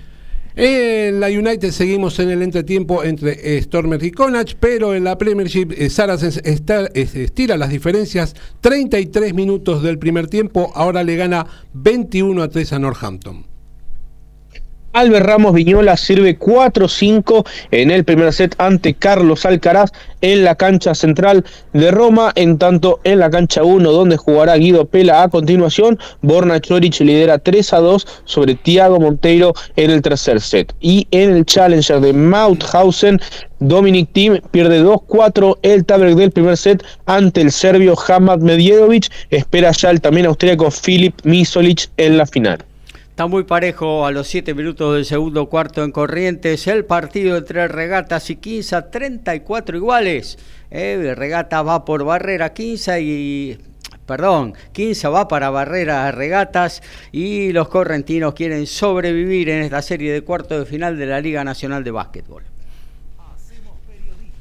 Nos encantan los deportes, los sentimos y vivimos al tope. Somos iguales a vos. Somos Código Deportivo.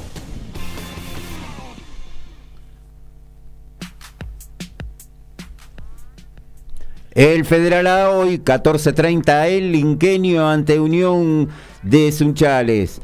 15 horas para Ciudad Bolívar, estudiantes de San Luis. Mismo horario para defensores de pronunciamiento Esportivo Belgrano de San Francisco, 15.30 en el Carminati Olimpo Germinal de Rawson. En el mismo horario también en General Serri San Sinena ante Santa Marina de Tandil.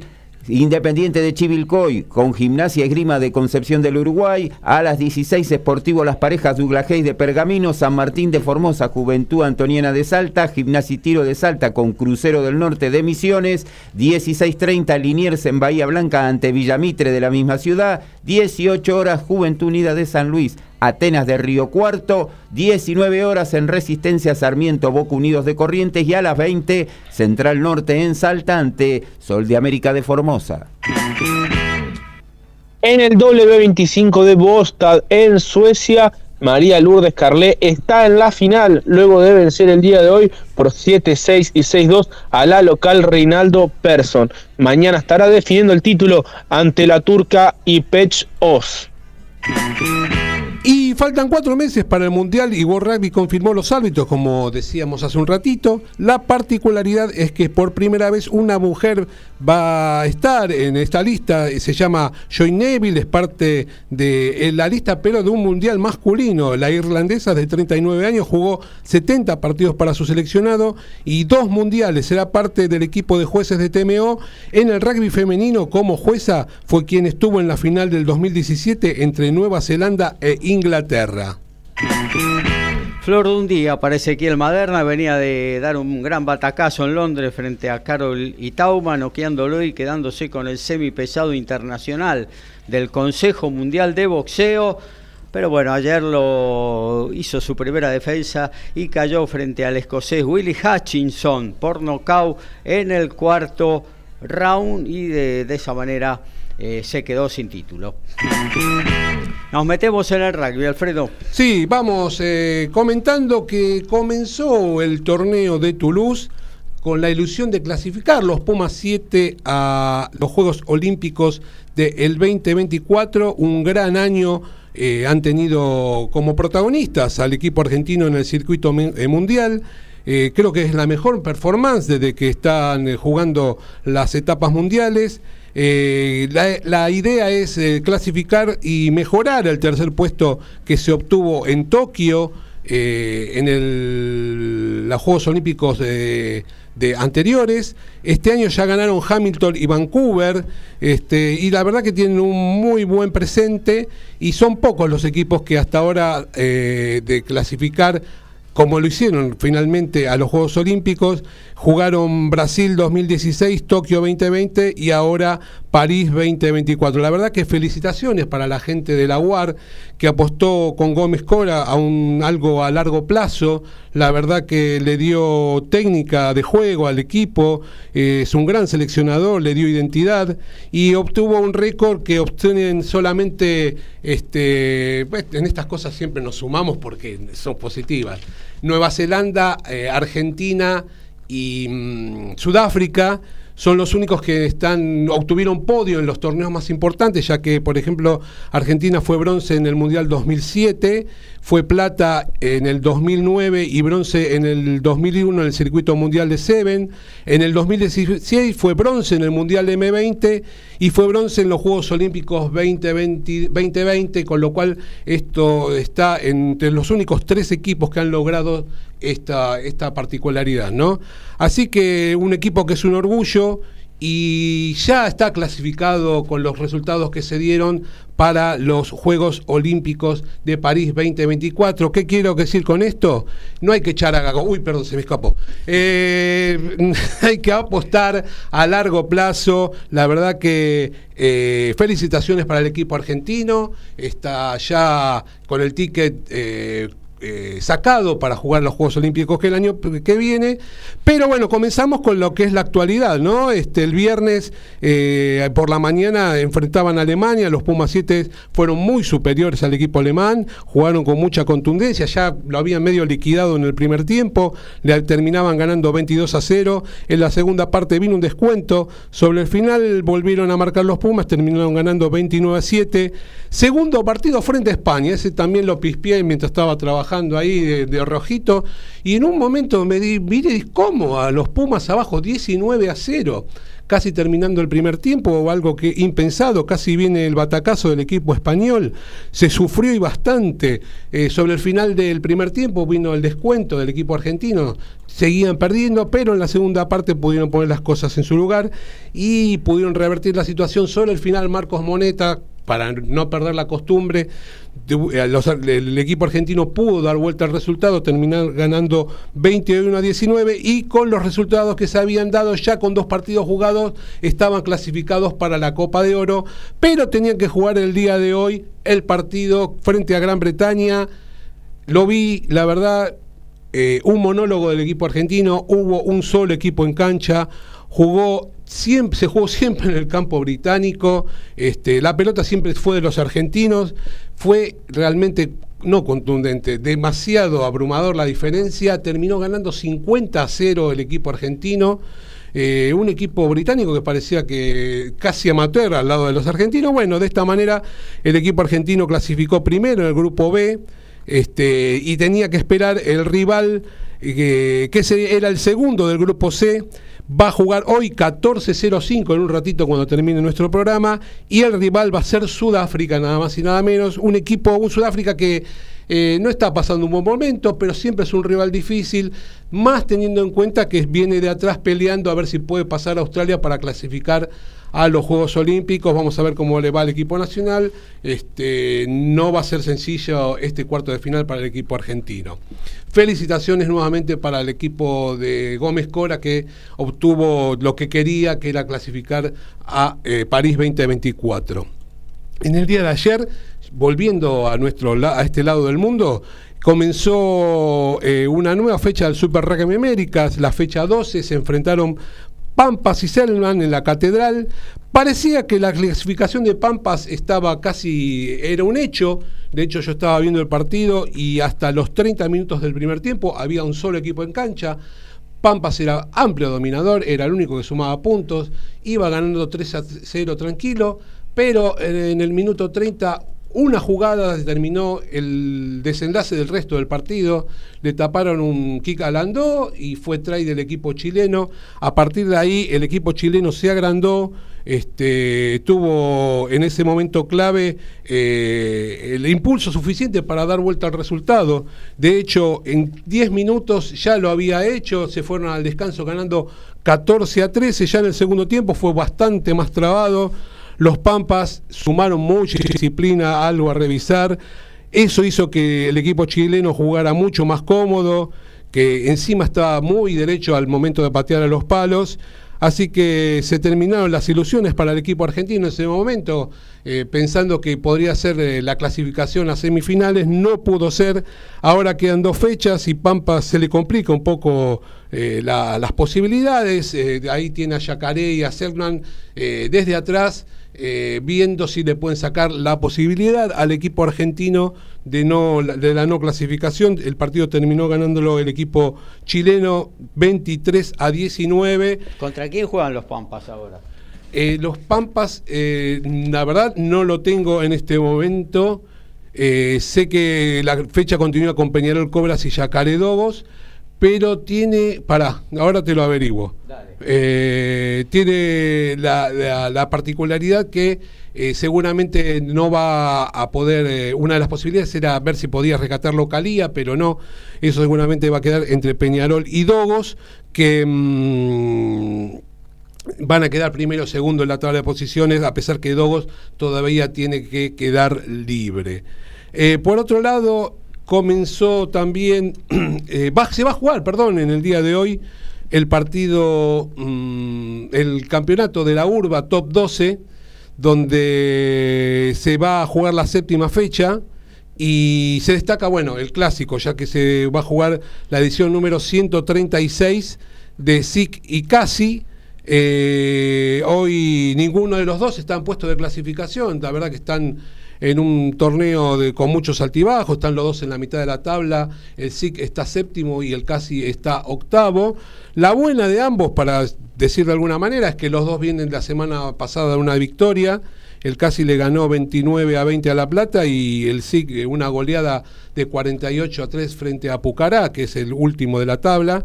El SIC este año ganó solamente dos partidos, está la verdad que algo inédito, pues, ya que es el subcampeón y venía siendo protagonista en los últimos años.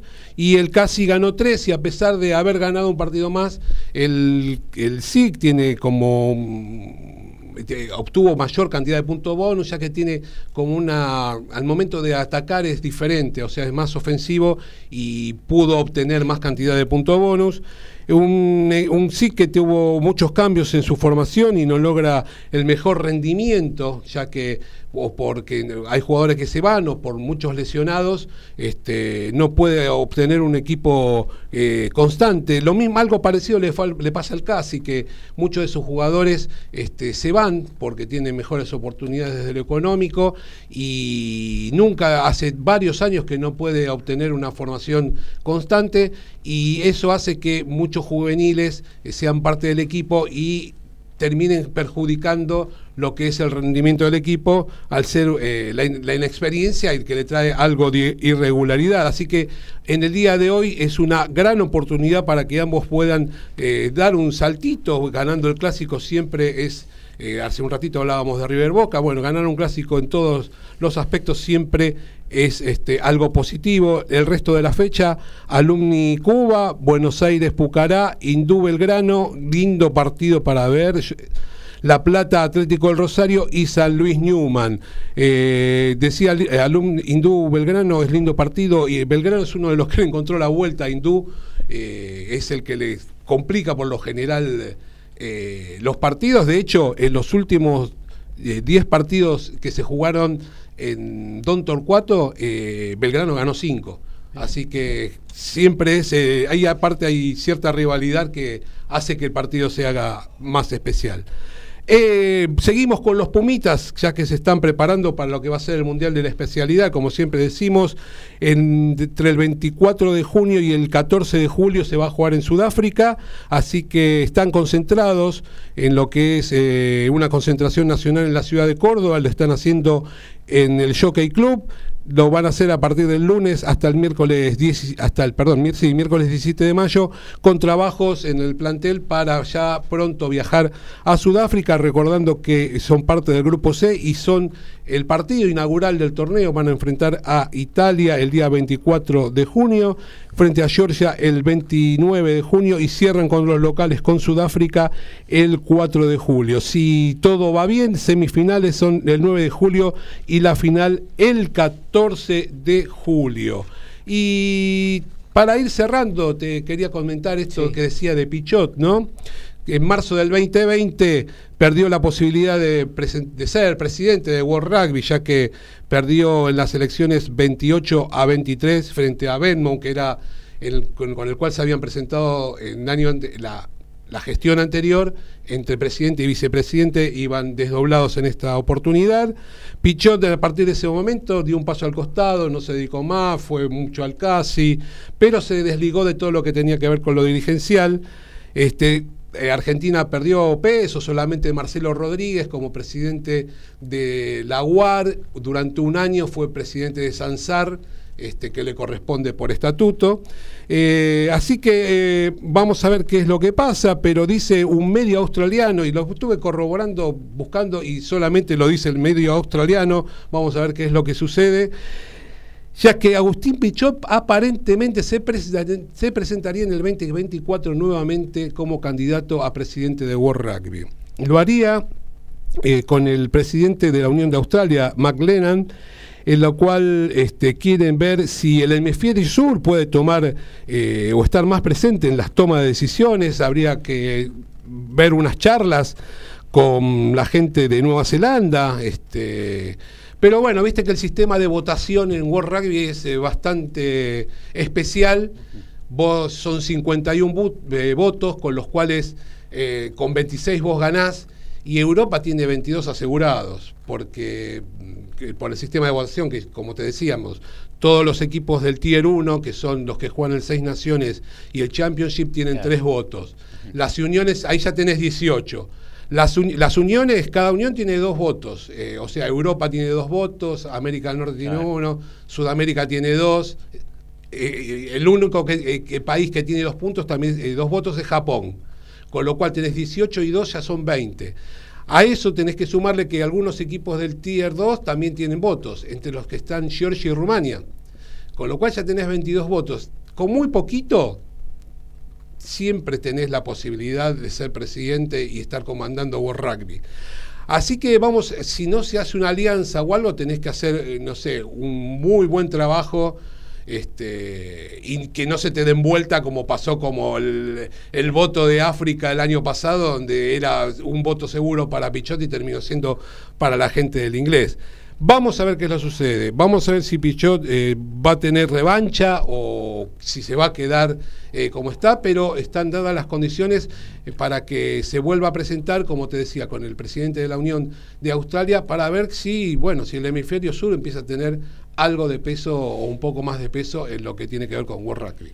Claro que sí. Bueno, eh, una consulta justamente con lo último que, comentabas y bueno, entendiendo que este es un año especial en el, en el rugby por, por bueno, el mundial, lógicamente, eh, ¿qué tanto es favorable que ninguno de los tres grandes del sur esté en el grupo de, de Argentina? Entendiendo que bueno que también en el mundial del 2019 tampoco se tuvo ni Australia ni a Nueva Zelanda ni, ni a Sudáfrica y aún así Argentina quedó afuera. Este año el, el, grupo pareciera un poquito más favorable que el de 2019 pero bueno Japón eh, es como que está rompiendo un poco ahí no históricamente fue los equipos europeos los equipos del sur y se está sumando Japón. Eh, vos ves la posibilidad de que Japón le pueda eh, pelear el segundo puesto de, del grupo Argentina y preguntarte si eso en todo caso eh, se va a definir en el partido entre ellos o es que alguno de los dos pueda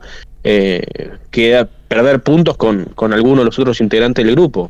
Mira, hace un, hace un par de programas atrás justo charlábamos en, con Gabriel lo, lo ineficaz que había sido World Rugby al sortear el Mundial con tanta anticipación.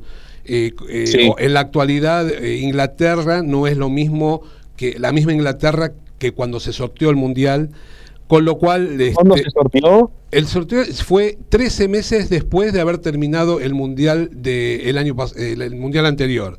con lo cual, hace tres años que se sorteó, ya hay una resolución de World Rugby que el próximo se va a hacer durante el año del Mundial. Con lo cual hoy tenés eh, equipos como en, un, en, el grupo están el primero del, del ranking mundial que es Irlanda, el número 3 que es Sudáfrica y el número 5 que es eh, Escocia en un mismo grupo. La verdad que es eh, una locura este, que tres equipos de ese nivel estén en un mismo grupo y uno quede afuera.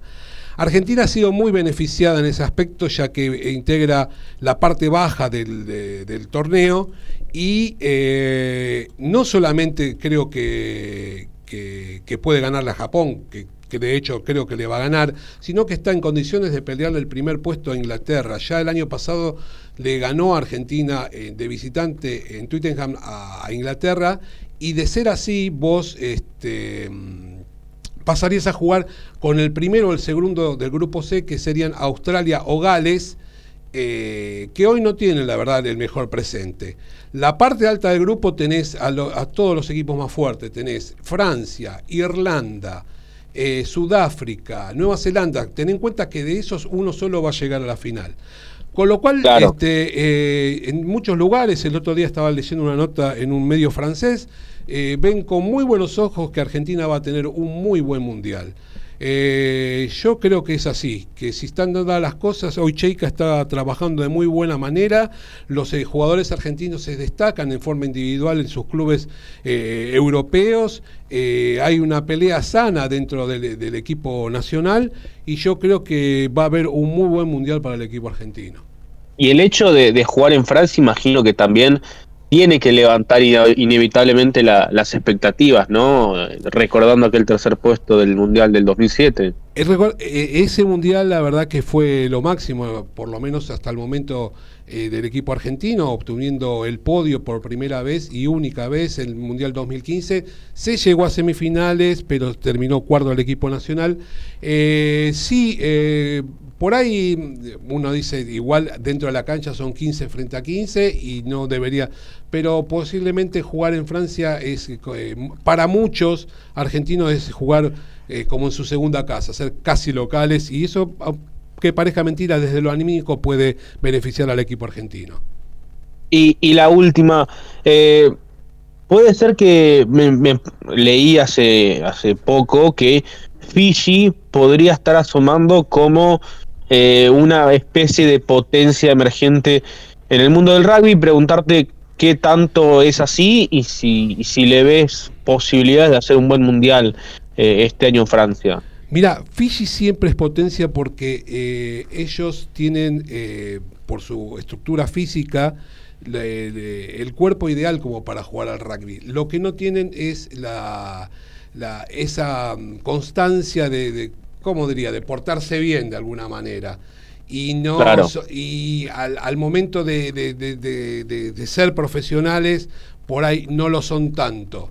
Eh, vos bien lo, se, marca cuando se juega el Seven, eh, la destreza física que tienen y desde lo físico cómo marcan diferencia. Eh, siempre son eternos candidatos a, a, que si están en un buen día pueden tener eh, las posibilidades de, ganar, no a los equipos por ahí de primera línea, pero sí tener buenos rendimientos. De hecho, lo están teniendo ahora en el Super Rugby, donde están todavía clasificando como octavos, pero bueno, van a ser parte seguramente de los clasificados al Super Rugby.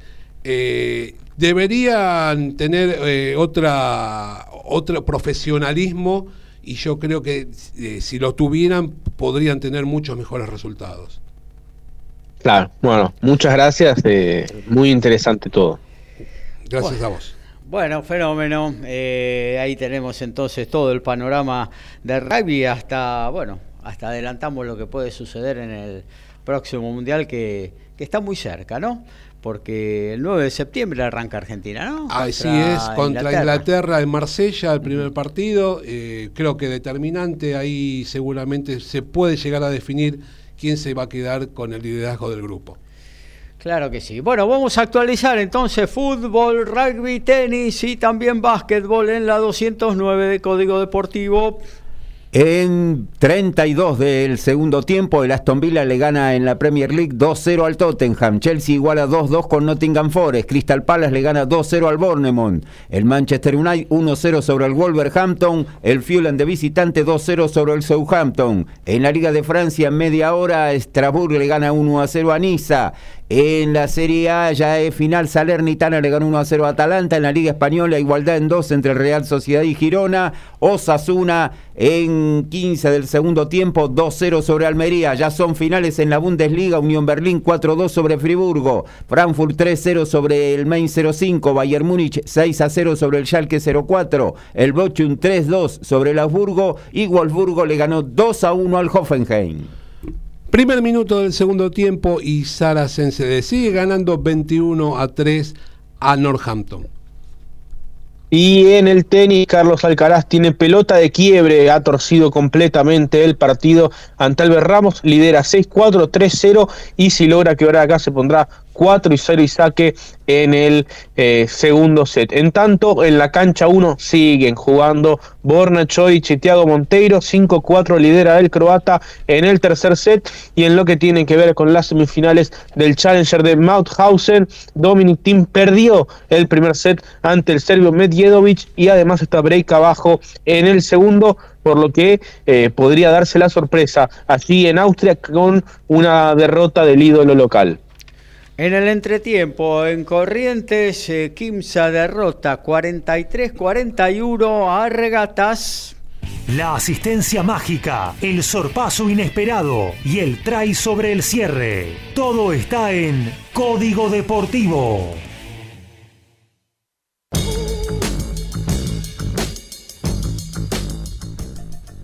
La fecha 14 del torneo Apertura de la B Metropolitana tiene hoy 13.30 Zacachispa Los Andes, 15.30 para Argentino de Merlo, Deportivo Merlo, San Miguel, Argentino de Quilmes, Villa San Carlos, Colegiales, Acasuso y Tuzaingó. Mañana 14.35 Talleres en Escalada con Comunicaciones, 15.30 Docsud. Cañuelas cierran el lunes, 15.30 Fénix Deportivo Armenio queda libre la Guayurquiza.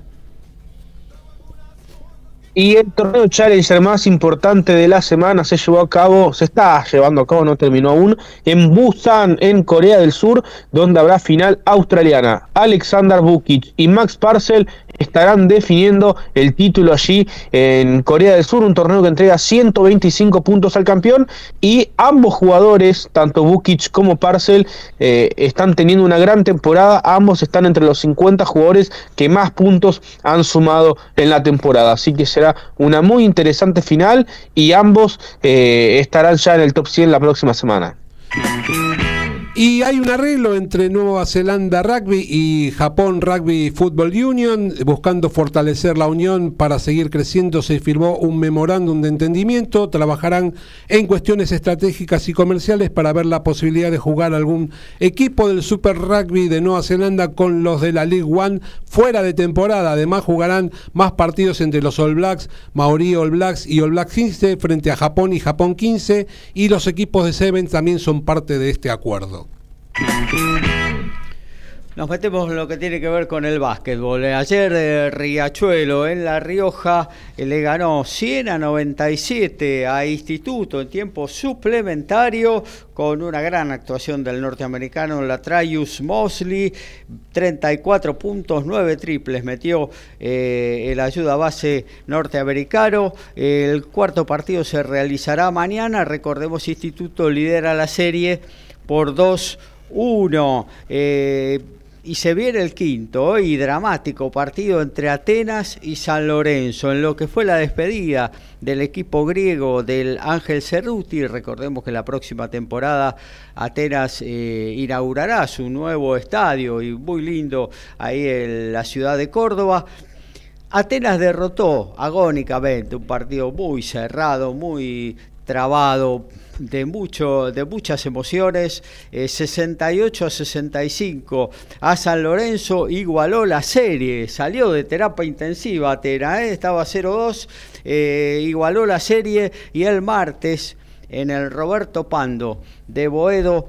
se definirá quién queda en la Liga Nacional de Básquetbol, quién va al torneo de ascenso para el año próximo. Bueno, estamos siguiendo minuto a minuto lo que acontece con Regatas Corrientes, que también está match point, 0-2 eh, frente a Quinza, y están jugando en el, eh, mejor dicho, están en el entretiempo todavía 43 a 41 para los santiagueños. En lo que tiene que ver con la NBA, Lebron lo volvió a hacer, ¿eh? en modo playoff, metió 30 puntos ayer y fue uno de los artífices del triunfo de los Lakers, 122 a 101 a Golden State, eh, a los Warriors, los últimos campeones de la NBA, quedaron afuera, ya están de vacaciones. Y bueno, los Lakers jugarán la final del oeste versus Denver, el ese equipo del Facu Campaso, con un Nikola Jokic que está realmente intratable. El que también se despidió fue New York Knicks, que perdió en Miami eh, frente a los Hits 96 a 92. 4-2 terminó la serie. Jimmy Butler y Vanna de Bayo sumaron 47 puntos fundamentales. Recordemos que la final del Este, eh, Miami ya está obviamente clasificado, espera por Boston y Filadelfia. Eh, justamente en el último partido, Boston derrotó a los 76ers por 95 a 86 y mañana 16.30 se define todo en la ciudad que, que, acoge a la Universidad de Harvard, tan famosa en todo el mundo. Por ahí se estará definiendo quién, Boston o Filadelfia, eh, juega contra Miami en la final de la conferencia este, que es prácticamente la semifinal de la NBA porque después se enfrentarán en lo que va a ser lo más emocionante de todo el año. ¿Tenés un candidato vos para este torneo? No, no, la verdad que está todo bastante, bastante parejo. ¿eh? eh por el pasado... de, decir también. ¿Cómo? Eh, no, que eso iba a decir que está muy parejo y sobre todo el hecho de que haya perdido eh, Golden State y en la conferencia este que haya perdido Milwaukee, eh, es como que ha abierto bastante todo, ¿no? O sea, a priori los dos grandes candidatos eran Milwaukee y, Golden State y ahora está muy abierto y sobre todo eh, Miami que le ganó a Milwaukee, le ganó muy bien y, y bueno, los Lakers que siempre parece que no tienen, que no tienen, pero bueno, tienen al mejor de todos y, bueno, terminan ganando. Sí, aparte que se reciclan para estos partidos definitorios, eh, se ponen las pilas, como diríamos acá los argentinos, y ha recuperado un par de jugadores, no solo Lebron, ¿no? Eh, su ladero Davis también, que cuando está bien es fundamental. Eh, pero bueno, está todo muy parejo. Yo no, no sé si pongo un porotito, pero sentimentalmente me gustaría el ex equipo de Campaso, eh, Denver, con Jamal Murray y Nikola Jokic, eh, me parece que eh, pueden, pueden arrimar, y bueno, veremos contra los Lakers qué pasa. pero sí, todo muy parejo en la NBA en este cierre de temporada. Bueno, vamos a actualizar lo que está sucediendo en fútbol. Eh, también en rugby, no sé si tenis todavía está en competencia y la Liga Nacional de Básquetbol. Y eh, por el torneo de reserva, River a 15 del final le gana 2 a 0 a Talleres de Córdoba. En la Premier League, Ah, en 37 ya del segundo tiempo, el Aston Villa le gana 2 a 0 al Tottenham, Chelsea igual a 2-2 con Nottingham Forest, Crystal Palace le gana 2-0 al Bournemouth, Manchester United 1-0 sobre Wolverhampton, Fulham 1 a 0, perdón, 2 a 0 sobre el Southampton, el Racing de Strasbourg en la Liga de Francia le gana 1 a 0 a Niza y en la Liga Española en 48 del primer tiempo están ganando Osasuna 2-0 sobre Almería. En la semifinal de la United, eh, a 5 del final, a 35 minutos del segundo tiempo, los Stormers le están ganando 31 a 25 a Connacht. Por la semifinal de la Premiership, en el entretiempo, 21 a 3 sigue ganando Saracens frente a Northampton. En la central de Roma, Carlos Alcaraz lidera 6-4-4-1 sobre Albert Ramos. Muy favorable el partido. Para quien será número uno del mundo dentro de nueve días. En tanto, en la cancha 1, siguen batallando Chorich y Monteiro. 5 6 40 15 está sacando el brasilero en el tercero. Recordemos que cuando termine este partido estará arrancando el de Guido Pela ante Alejandro Davidovich. En tanto en la Pietrangeli acaba de terminar Beatriz Haddad Maya que le ganó 7 5 6 4 a Magdalinet y se cruzarán octavos de final ante María Camila Osorio Serrano eh, en un duelo latinoamericano, la brasilera contra la colombiana. Y finalmente en el Challenger de Mauthausen, Hamad Medjedovic saca 7-6-3-2 sobre Dominic Thiem, número uno del cuadro. Arranque furioso de Kimsa en el tercer cuarto en corriente 10-2 marcó el parcial, se puso 53 a 43, recordemos que Regatas está match point en contra de ganar Kimsa, ya pasa a la nueva instancia de la Liga Nacional de Básquetbol. Somos pasionales, tenemos buena onda y también nos calentamos. Sumate a Código Deportivo. Somos como vos.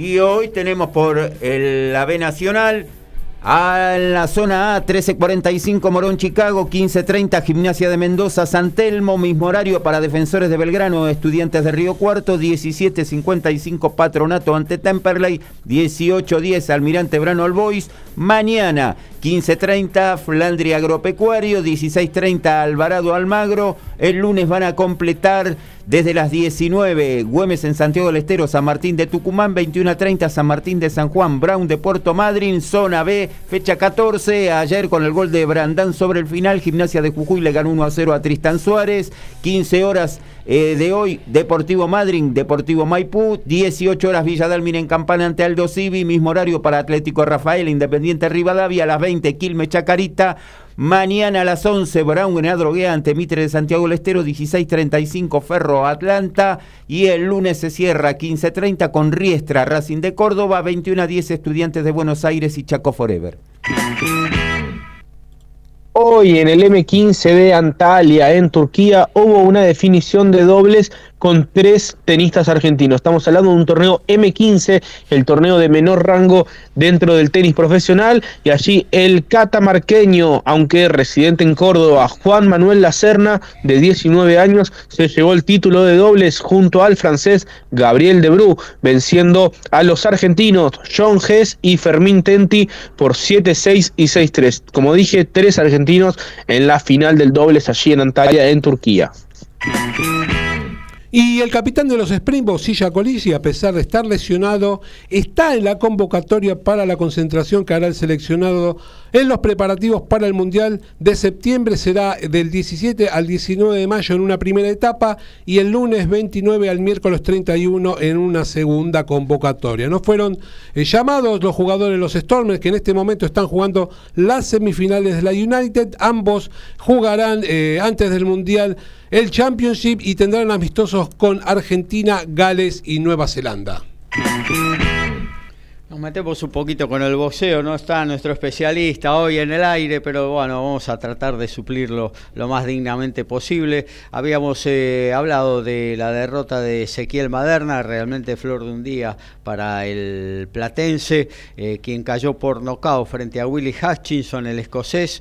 Eh, esto fue en el Short Halt de Londres eh, y bueno, y perdió de esa manera, resignó su título semipesado internacional, no del mundo, sino internacional del Consejo Mundial de Boxeo. 29 victorias, 11 derrotas.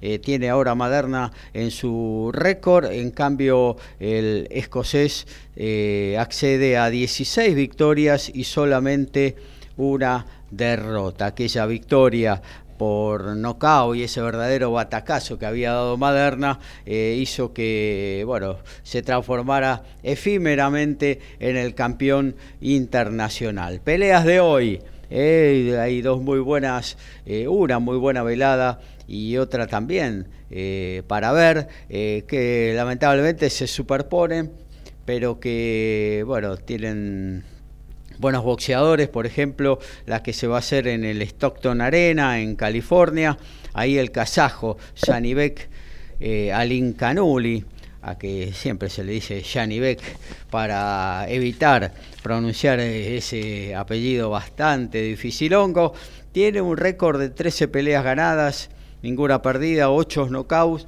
eh, y enfrentará exponiendo su título mediano de la Organización Mundial de Boxeo al canadiense Steven Butler, que cuenta con un récord de 32 peleas ganadas, 3 perdidas, 1 empatada y 26 knockouts de esas 32 victorias. Así que ese es el elenco estelar, una buena una buena pelea. Eh. eh, eh es un buen boxeador, pega durísimo me parece que todavía le falta enfrentarse con los mejores de la categoría y ahí eh, haremos una evaluación eh, ya casi final de lo que puede entregar el kazajo pero viene bien y quizás en algún futuro también eh, esté la posibilidad de acceder a alguna pelea más importante. En la coestelar, Jason Moloney, el australiano, con un récord de 25 peleas y dos perdidas, y 19 knockouts. En su haber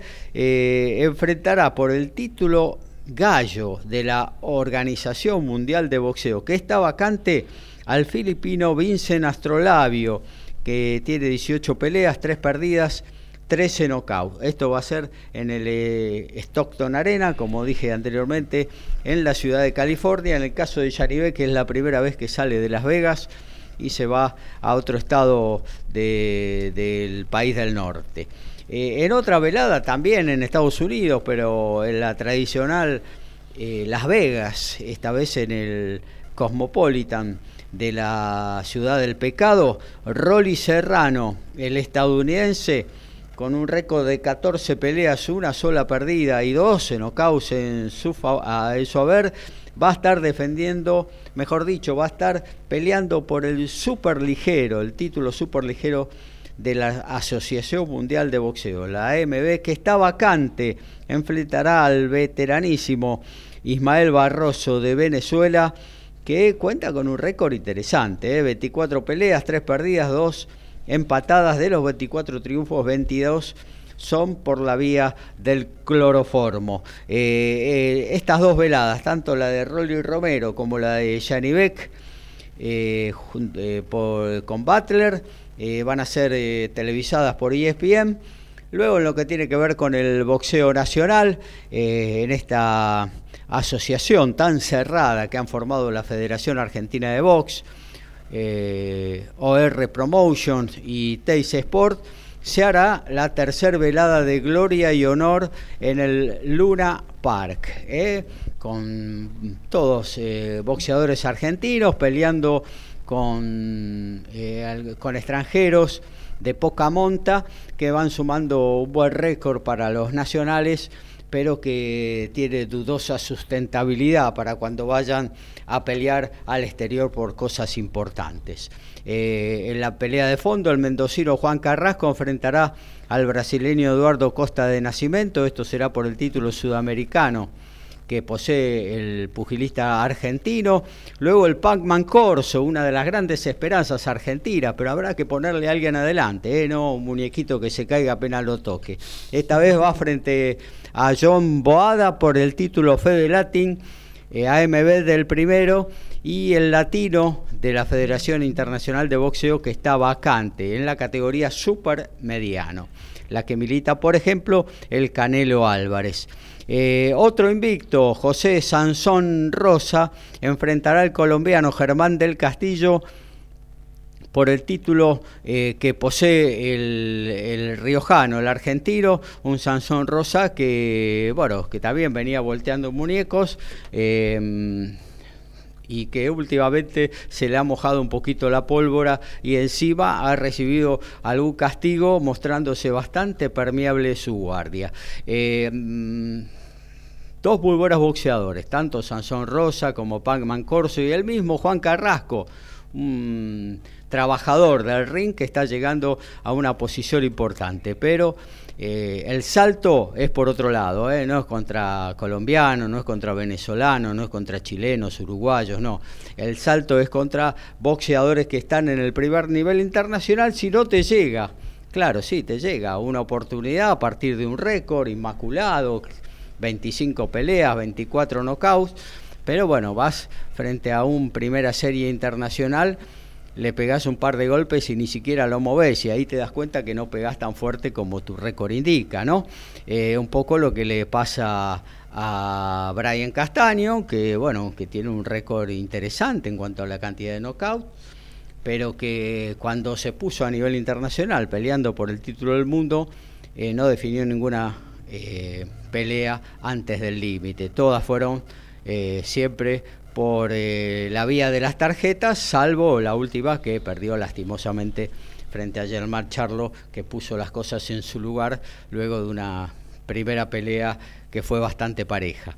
Eh, bueno, eso es lo que tiene que ver con el boxeo nacional e internacional. Realmente es lamentable que esta sociedad que decíamos entre eh, la Federación Argentina de Box, OR Promotion, y también Teis Sport eh, estén eh, cortando la posibilidad de que los medios asistan a cubrir asistan a cubrir esta velada. Realmente es muy lamentable porque lugar hay, pero ellos argumentan de que, de que no tienen lugar en el Luna Park. No estábamos hablando de un club de barrio, con una capacidad limitada. Estamos hablando del Luna Park, donde te pueden poner en cualquier lado y vos cubrís las peleas. Pero bueno, esto es así. Eh, algunos dirán que es una mafia, yo digo que es una asociación. No sé, después digamos, veremos. hasta dónde llegan. Eh, y que, bueno, ellos dicen, vos vas, vos no vas, vos sí vas, vos no vas. Van muy pocos, ¿eh? Van muy pocos, realmente, a cubrir esta pelea.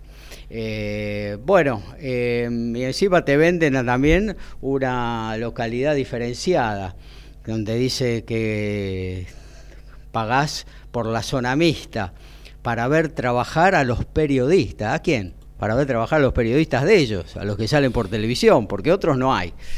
Bueno, eh, vamos a actualizar todo lo que sucede con el fútbol, todo lo que sucede con el rugby, el tenis y también el básquetbol.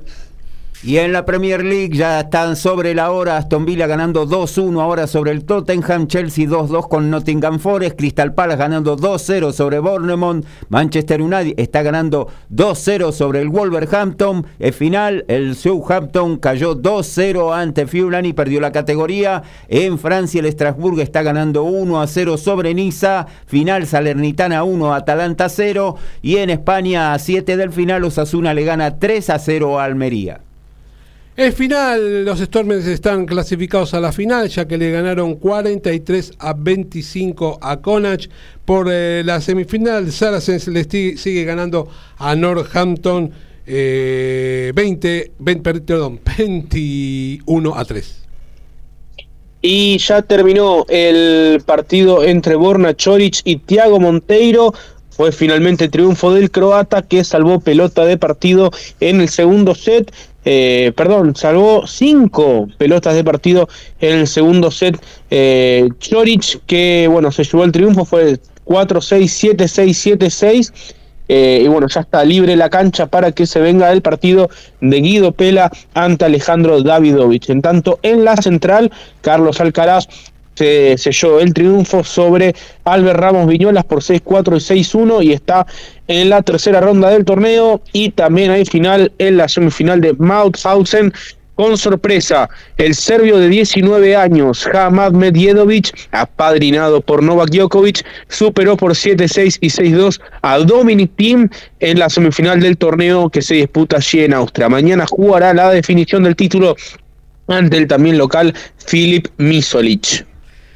Bueno, ahora el que metió un parcial eh, poderoso fue Regatas, igualó lo que tiene que ver con el tercer cuarto en 16 en el global, 59 a 59, eh, palo a palo, Regatas se resiste aquí, se lo quiere liquidar ahí en el gimnasio de Regatas de Corrientes. Ya nos metemos en la agenda, todo lo que usted puede ver en este fin de semana deportivo lo escucha en código deportivo, claro, 209. Todos los deportes en un solo programa. Código Deportivo. Y la primera división desde las 15.30 hoy va a tener por TNT Independiente Tigre, a las 18 ESPN con Banfield San Lorenzo, 20.30 TNT con Instituto Colón, en el mismo horario la TV pública con Newell's Boys Arsenal, mañana TNT a las 14 Defensa y Justicia Estudiantes de La Plata, 16.30 ESPN con Platense Racing, 19 horas ESPN con Boca Belgrano, 21.30 TNT Talleres de Córdoba River, el lunes completan 15.30 ESPN con Barraca Central, Central Córdoba de Santiago del Estero, 15.30 por TNT, Unión de Santa Fe, Sarmiento de Junín, 18 horas TNT con Gimnasia Grima La Plata, Lanús, y a las 20.30 ESPN con Vélez, Rosario Central. Toda la jornada de Roma se puede vivir por ESPN 2 y Star Plus. Ahora mismo, a continuación, en instantes nada más, estará comenzando por ESPN 2 la presentación de Guido Pela ante el español Alejandro Davidovich. Mañana, aún con horario a confirmar, estará jugando Francisco Cerúndolo en su partido de tercera ronda ante el francés Gregoire Barrero. En un ratito, a la una, cuando termina nuestro programa, por ESPN Extra puedes ver Peñarol frente a Cobras por la Super Rugby América. Más tarde, 13 y 30, eh, semifinal de la United, la segunda, Leinster recibe a Munster por estar más. A las 14.05 también por estar más, eh, juegan los Pumas Seven frente a Sudáfrica por eh, a las 14.05, como decíamos, por los cuartos de final del torneo de Toulouse. Después tenemos el torneo de la Urba, todos los partidos por estar más a las 15.05, excepto eh, Hindú con Belgrano, que juegan 15 minutos más tarde y lo podés ver por ESPN 3. Siguiendo con el Super Rugby Américas a las 8 de la noche, Yacaré recibe a Dogos. En el día de mañana, por estar más, partido muy lindo entre los Brambis y Highlander a la una y media de la mañana pero más tarde a las 11 podés ver por ESPN 3 Star, eh, perdón, Sale con Leicester y a las 16.05 Stade francés y Lyon por el top 14 por ESPN Extra. Apasionante quinto partido entre Boston y Filadelfia. Mañana 16:30 por ESPN en lo que tiene que ver con el Indy GP, la participación de Agustín Canapino. Hoy 16:30 por ESPN 2 eh, después tenemos eh, todo lo que tiene que ver con el boxeo, eh, lo fundamental, la velada Gloria y Honor de a partir de las 22.30 en TC Sport en ESPN 2, eh, versus Steven Butler a las 22 horas y a las 22.25 por ESPN el estadounidense Rolando Rolly Romero versus el venezolano Ismael Barroso. Almuerzo con la patrona, o llega la bondiolita, reunión familiar o un sanguchito y a seguir. Tiempo de almuerzo, momento de despedida en Código Deportivo.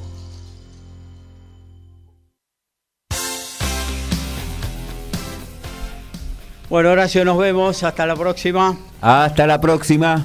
Eh, también para vos, Alfredo. Hasta la próxima. Saludos porque es el Día Internacional del Entrenador de Fútbol. Saludos a todos aquellos que nos hacen divertir. Gago, toda.